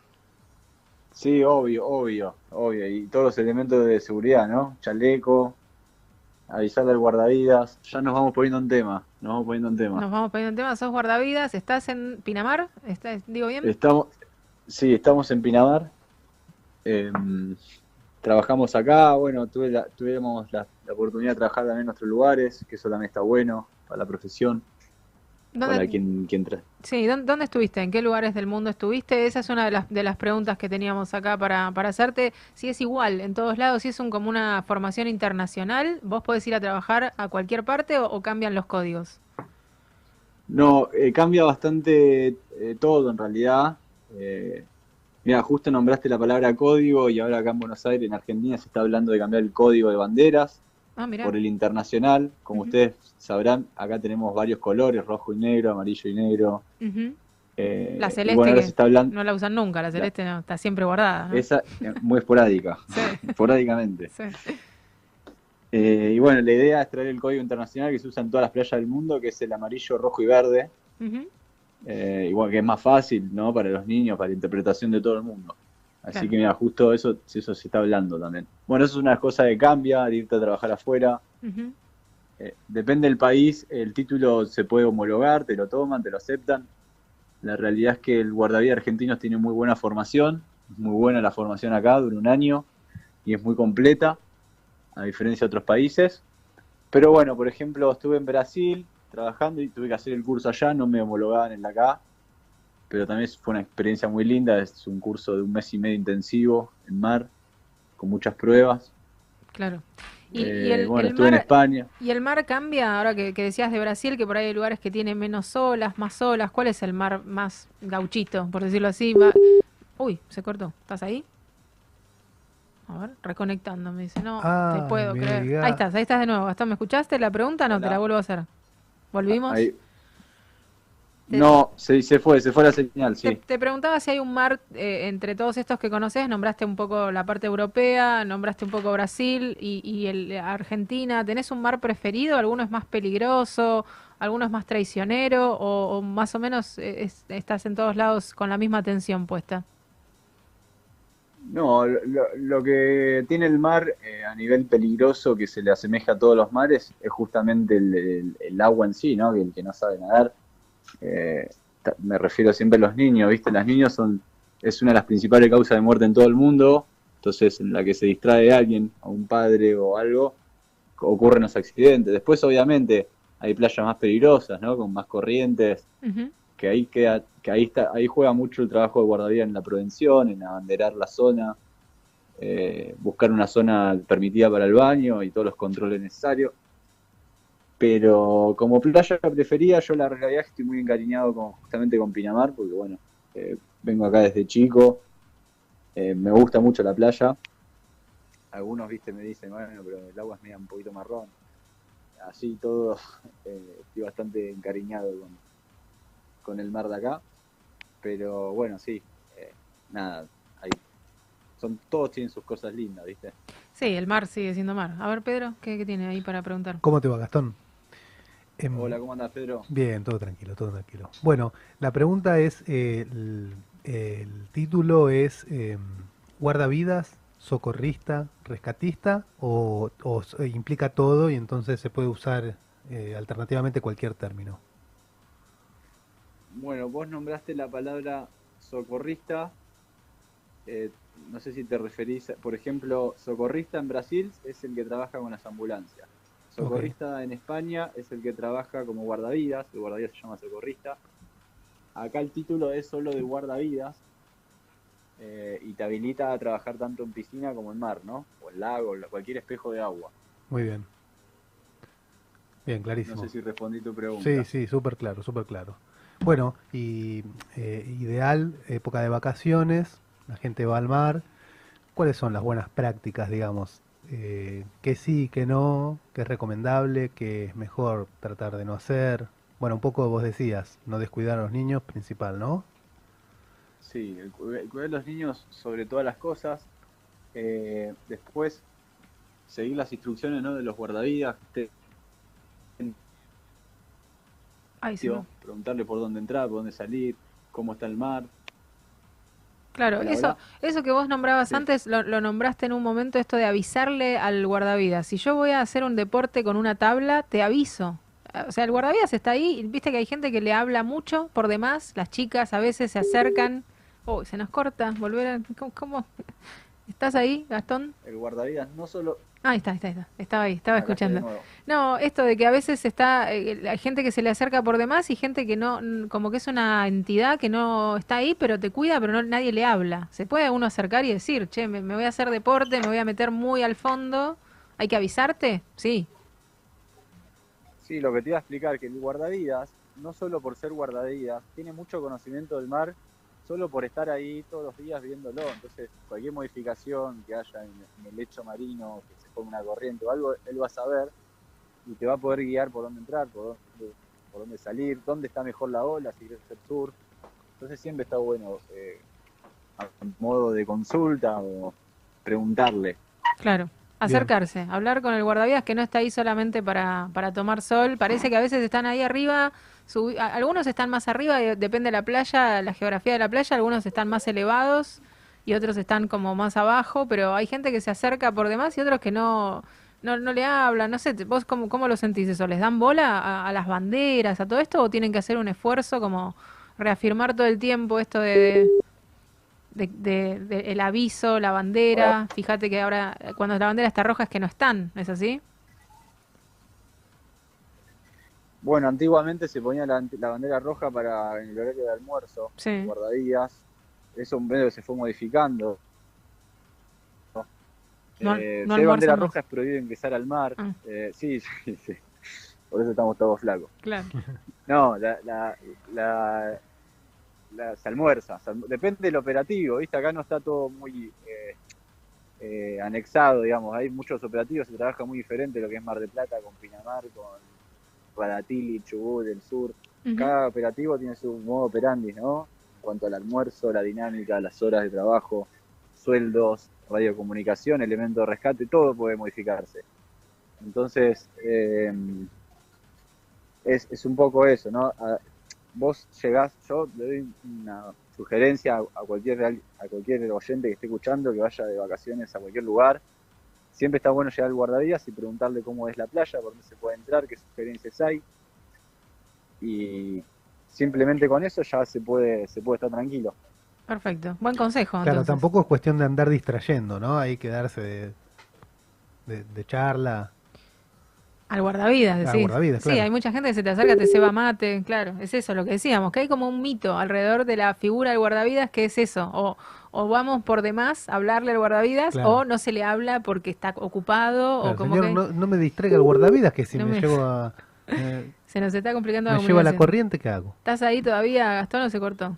¿Estás ahí? Acá Estás- estoy. Estás ahí, estás ahí. Me gustó el consejo no ese. escuché nada, pero acá estoy. No, no, pero Volvió igual estábamos como ampliando un poco esto que vos decías, que es entonces para, para terminar y ya dejarte libre, que estuviste todo el día trabajando, eh, esto. Entonces, hablar con el guardavidas que están no solamente ahí como una figura eh, intocable, sino que di- dialoguen con, con ustedes y que les pregunten si está apto el mar, por dónde entrar, eh, cu- qué peligro hay en ese momento en el mar, como para estar todos cómodos y que ustedes no tengan que estar laburando de más, ¿no? Claro. Informarse. Claro. Sí, sí, informarse. Informarse siempre está bueno y se, y se recomienda. Eh, por ejemplo, este año acá en Pinamar está muy bravo el mar, tuvimos muchos rescates en estos últimos días. Y todo lo que es la comunicación con el banista es muy importante, es súper importante. Tiene que haber más comunicación de ambos lados, ¿no? Claro. Mismo nosotros también. eh, bueno, la comunicación a veces puede ser visual, como te decía, poner una bandera, señalizar alguna zona. Perfecto. la gente se acerca también, ¿viste? Vos vas a poner una bandera y ya te preguntan por qué la bandera ahí. Claro. eh, y ahí, bueno, es un trabajo preventivo. Buenísimo. Bueno, Gastón Capria, entonces G Capria es tu, tu Instagram. eh, hoy es el Día del Guardavidas, en, en- acá en Argentina por lo menos se cambió, decíamos, esta fecha porque es- estaba conmemorando un fallecimiento de alguien hace mucho tiempo, así que la pasaron al 14. ¿Es así? ¿Hay que volver a saludarte el 14? Hay que sí, hay gente que lo festeja los dos días, como yo, por ejemplo, porque me gusta la- la- lo festivo, pero bueno, se conmemora, el 4 se conmemora, el Ujú. festejo se conmemora también, porque el fallecimiento de, de Guillermo, que murió en 1978 en un rescate en Mar del Plata, así que en Mar del Plata, más que nunca, el 4 de febrero es el día a full, pero bueno, en otros, en otros lugares de la Argentina también el 14, o sea que los dos días. Los dos días. Bueno, ¿quién te dice? Te, te volvemos a llamar. Total, sigue el verano. Te llamamos eh, otra vuelta para, para que nos sigas contando tips y, y hablando un poco más de, de la vida marítima. Te agradecemos el llamado, te dejamos descansar y feliz día. Entonces, Gastón, para vos y para todos los que están ahí con vos.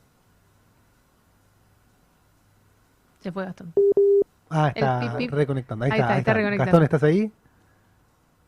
Mm, Bueno, le mandamos un saludo, ahora lo, lo saludo acá, le, le escribo en el WhatsApp y lo saludo, creo que se cortó la comunicación, pero bueno, más o menos era eso. Bueno, quedó claro. Quedó Eh, claro hay, que hay entonces hay- comunicarse con, hay que informarse. Y Uno darle- va a la playa Sí. o, o a una pileta o a un es lago. verdad, la pileta. No importa dónde estés, si hay agua, está bueno saber cuáles son las condiciones. eh, Para eso está el guardavidas y no hacerse No, ¿no? yo sé todo, yo sé que esta perfil bandera. bajo, preguntar, ¿se puede, no se puede? Dale, para adelante. Perfecto. Hablar con el guardavidas, entonces el mejor consejo y pasar unas vacaciones tranquilos. Ojo, los niños, dijo, hay que estar atento, que siempre uno los descuida, de repente la ola que se... no perdona. Que la el ola mar es, tiene eso. tiene eso, traicionero le dicen, no me gusta decirlo así porque es tan lindo el mar, pero tiene un poco ¿eh? de, de eso, de esa ola que de repente parecía chiquita y se agrandó a lo último y te pegó un cachetazo. Lo vamos, nos vamos a ir de acá. ¿Y ¿Quiere escuchar Telet Maray que cumplió años esta semanita? Póngale. Eh, Mariano Castro cumplió 44 añitos el 31 de enero. Eh, me gusta Dred Maray, me gusta más lo, lo- lo del principio de Dred Maray, que le cantan allá, ¿sabes? ¿No? Que. De toda su historia, es un chico muy espiritual. Le mandamos un saludo, vamos a escuchar Sálvame.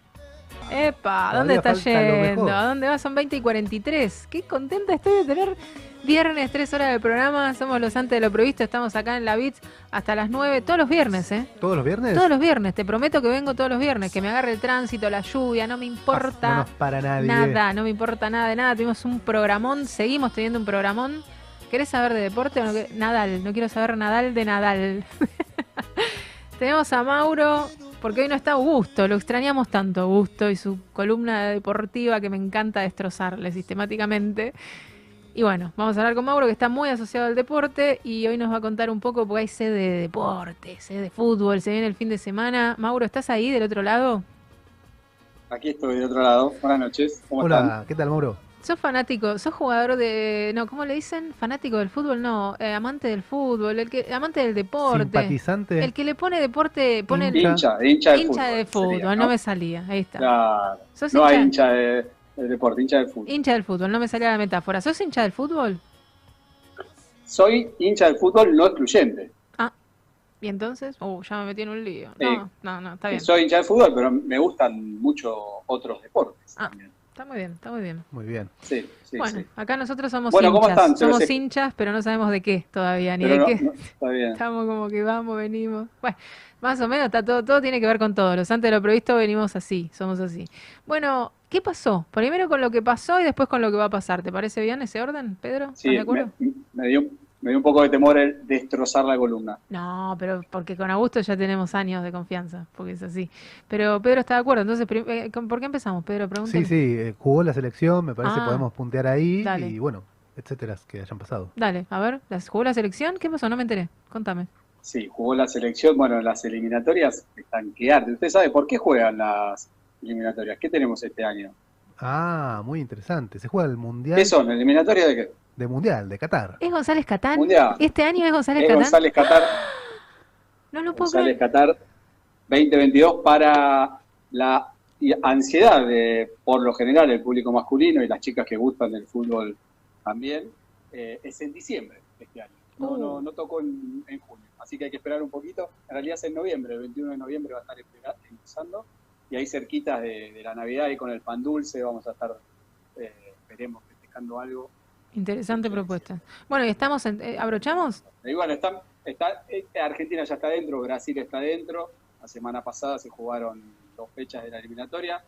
Eh, Argentina ganó 2 a 1 en Chile, después de algo de polémica ahí por el tema de, del arribo al país, un poco de hostilidad, parece que había habitaciones sin aire acondicionado, mucha espera, bueno, un poco de ruido por, por ese lado, un poco la vieja usanza, ¿no? Como era antes en, cuando iban a jugar de visitantes, ¿no? estas cuestiones de un poco el público hostil, pero no el público, sino también la organización.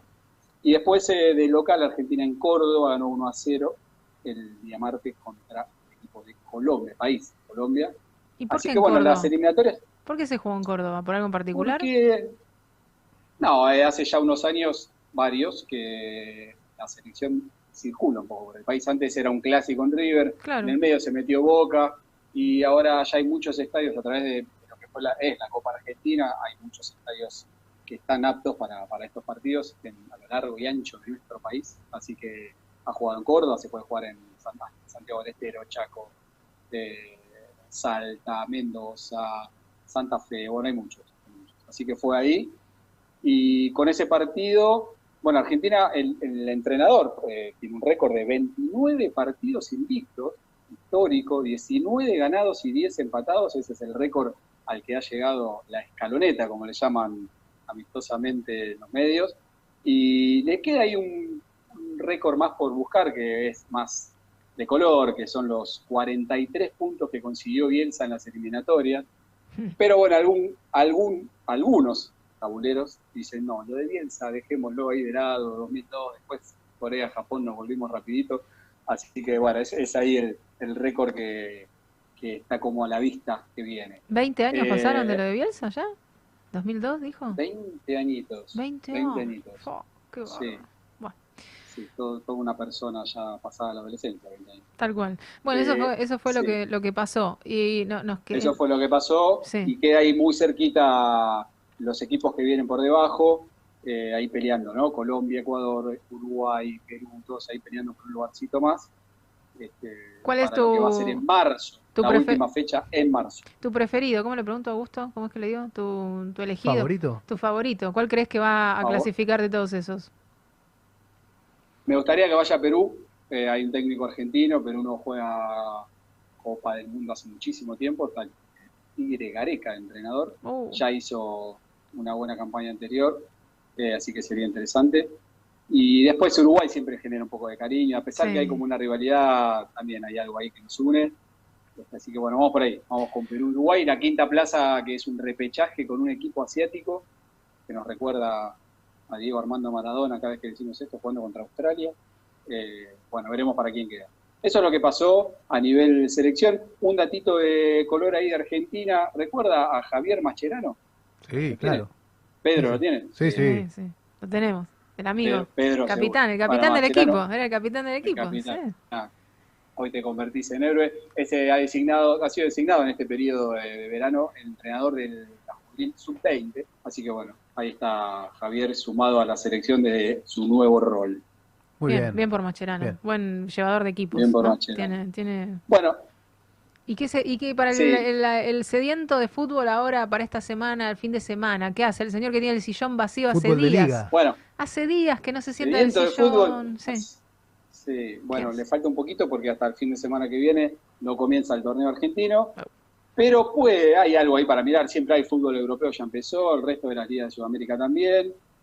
Tiene ahí, por ejemplo, el día sábado a las 2 de la tarde, después de, del asadito, Sí. Inter Milan, clásico italiano, ¿Qué tal? para mirar, ca- 14 horas. Pensé que era el título. Inter Milan, pensé que era como un No, sándwich el milanesa. Inter de Milán con el Athletic Club, Inter, ¿será? claro, Claro, pensé Gracias, que era. Pedro. Inter Milan es, para mí es un sándwich de milanesa. Inter Milan. claro. Me dio Un hambre ya. intermedio, Claro. está bien, va, eh, puede ser, puede sí, ser. va. Inter Ahora, de Milán versus Milan. Ves- ahora vas entendiendo por qué le destrozo la columna a Augusto. Es que lo está sufriendo en carne sí, propia. Más sí, o menos. Está bien, está bien. Bueno, ¿y qué más Un tenemos? poquito más, tem- un poquito más temprano, eh, hay un partido que por ahora es- está en las etapas iniciales, que es el Mundial de Clubes, que se está jugando en Abu Dhabi. Eh, va a jugar Monterrey contra el Al Ali, Monterrey equipo mexicano. Lo importante es que están esperando en semifinales los dos equipos más fuertes, Palmeiras y Chelsea, que están disputando ahí el torneo mundial de clubes. ¿No quedó El ningún domingo- argentino? No, quedó No ninguno. ha ido ningún argentino Ah, no, porque va el campeón de la Copa Libertadores, que en este caso de hace unos años viene siendo brasilero, Flamengo el anterior, Palmeiras en este. Y el campeón de la Champions League, que es el Chelsea. El domingo, ¿Juega Messi? Barcelona Atlético de Madrid. ¿No juega Messi? No, Barça. no. No, no, No no, juega. Messi ya hace un tiempito que dejó el país ¿Y este cómo es? El. ¿Y el domingo cómo es entonces? ¿Quién, ¿A quién vemos? Domingo 12 del mediodía, hay que ver ahí cómo hacemos con el asado porque hay que poner la tele en algún lugar cerquita de la parrilla, muy complicado. O unas pastas, pero ahí tenemos un Barcelona que está intentando resurgir contra el histórico Atlético de Madrid de nuestro querido Cholo Simeone. Esos partidos por radio no, no se sintonizan, ¿no?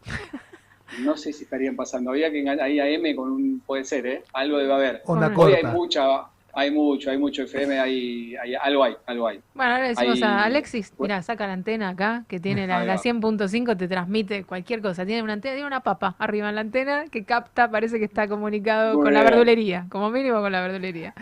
Bueno. Bueno, bien. después, para, para cerrar, Sí. eh, 16 horas del domingo, ya ahí preparando la facturita, final de la Copa Africana, Senegal enfrenta a Egipto, No, con una particularidad chiquitita ahí de que, que se enfrentan dos compañeros del Liverpool, dos estrellas del fútbol mundial hoy, eh, Sadio Mané del lado de Senegal y Mohamed Salah, que nombre es medio difícil. Hoy en día esos dos son dos top ten del fútbol mundial, se enfrentan justamente en la final de la Copa Africana. ¿El equipo sabe quién le ganó eh, Senegal en la semifinal? ¿A quién? ¿Quién le ganó? A Burkina Faso. Polémico equipo, ¿Cómo se llama? país, ¿no? Burkina, Burkina Faso. Burkina Faso. Que no tiene nada Sí, que ver parece con, con el sensei, digamos.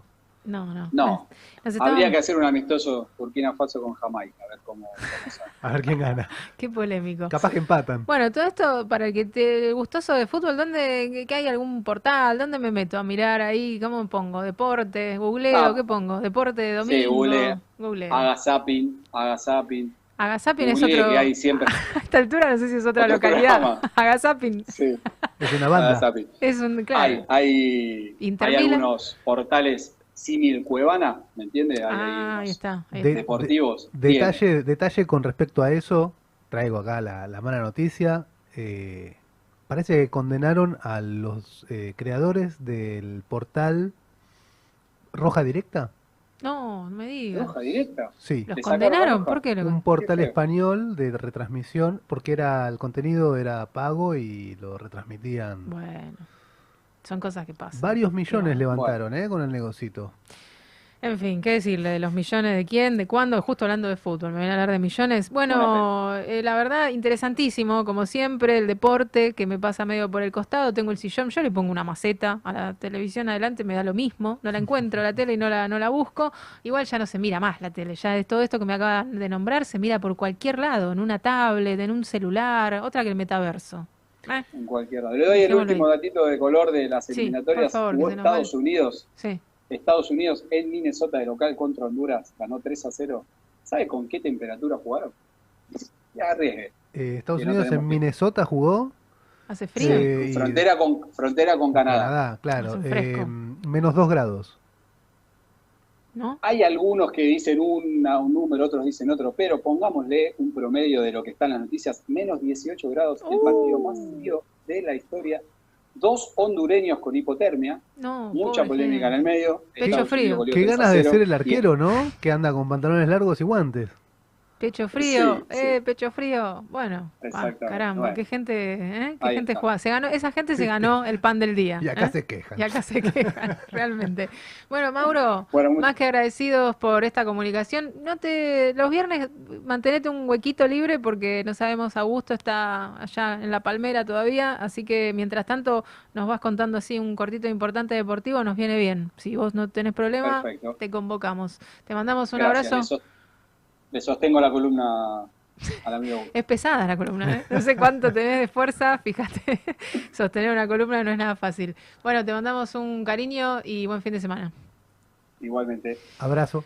Bueno, pasaba entonces las perlitas de deporte. Qué cosa, ¿eh? El Qué interesante sillón. todo, ¿no? Qué interesante. No sé, no sé si es tan ¿No? interesante, pero es necesario. Es necesario. Bueno, pero mira, no tuviste que verlo y te informaste. Y me informé, y ya me sabes. informé de todo. Podés Me ir- gustó el hoy- Hoy Inter te Milan. podés, eh, cuando estés en la cena con tus amigas, y saben que Ay, ¿sabés que Inter juega, eh, Senegal con... Uy, me olvidé el otro. No, dificilísimo, qué difícil, qué difícil, hay que tomar nota. Bueno, está el audio, cualquier cosa, si no pudiste ver todo el programa, porque ahora tenemos tres horas, somos extra large, los antes de lo previsto, lo escuchás por YouTube. Ponés. YouTube, tucu, tucu, tucu, tucu, ¿eh? Antes de lo previsto. Antes de lo previsto.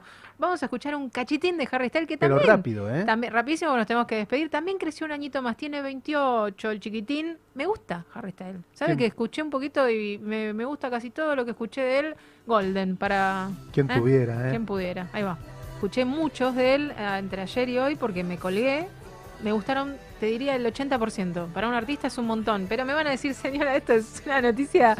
Otra que vaya a ver al Inter Milan y déjese de hinchar. Algo de Magic Numbers tiene este tema, ¿eh? Tiene muchas afluencias de mucha gente. Yo te recomiendo que lo escuches y te recomiendo que nos escribas a, a- arroba antes de lo previsto y nos digas qué temas querés escuchar. Recomendaciones, claro. Música. Temas. ¿Querés que hablemos de algo? Hoy hablamos, charlar. si hoy te falta un tema, hablamos de alfajores, de metaverso.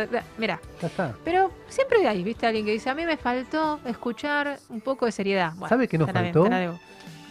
Mencionar que Pacífica, que es una marca de objetos Sí. de diseño, eh, se incorporó. Forma parte de la familia. ¿Cómo la busco? Así que Pacífica, Arroba Pacífica. así es. Arroba Pacífica y tiene productos divinos. Espere que, porque ahora que lo dije con tanta seguridad, du- dudo. A ver si se-. Perdón, Pacífica-Buenos Aires, que es BSAS. Bien. Pacífica-BSAS. Eh, diseño de objetos y, y de... Objetos de diseño. Mejor dicho, objetos de diseño. sí. Perfecto. Y mm, por supuesto a la media, como dijimos antes, Sí. Dreamcatcher, TIX Cooperativa. ¿Qué, para ti- TICS para qué? ¿Qué hago? TIX es informática, Ah, servicios está. informáticos. Pero es TICS, no es TIPS, es TICS. No, es TIX, es T-I-C-S. Perfecto. ¿Y mm, por qué nosotros los mencionamos con tanta rigurosidad? Porque ellos van a aportar productos Nos para que nuestra audiencia pueda participar, ganarse unas mediecitas muy lindas, Yo no las diseño, largo. No, no. ganarse un objeto de diseño, No, no, no. No, eh, ganarse tal vez una comida en algún lado. Tal vez, ¿quién te dice ganarse un servicio, un asesoramiento técnico informático? Todo eso. ¿te Todo eso. Yo me voy a comer, me voy a Dreamcatcher con las medias de la media Sox y con un producto de Pacífica a Buenos Aires y, Y con la computadora arreglada de Tixcop. Y listo. ¿Sabes qué? Soy re egoísta. Arriba. Bueno, escribinos entonces arroba antes de lo previsto. Evangelina está, pidió pizza ya, ¿entendés? O sea, está diciendo chicos ya, ¿entendés? Con anchoas, ¿pediste? Viernes a la noche, ¿anchoas pediste? Sí, me dice, no tiene ni idea de lo que ¿No te gustan las anchoas? No, a mí Ah, tampoco, era un chiste. anchoas, Pero son ricas. Sí, qué sé yo, para alguien serán... A mí no me gustan, pero deben ser ricas. Eh, Alexis eh, también se tiene que ir, eh, Vamos, así que nos estamos yendo todos ya, eh, David, todos. Cerramos acá a la 100.5. Quédate que queda buena música, no seas sonso. Por supuesto. Volvemos el viernes, Un gusto. 6 de la...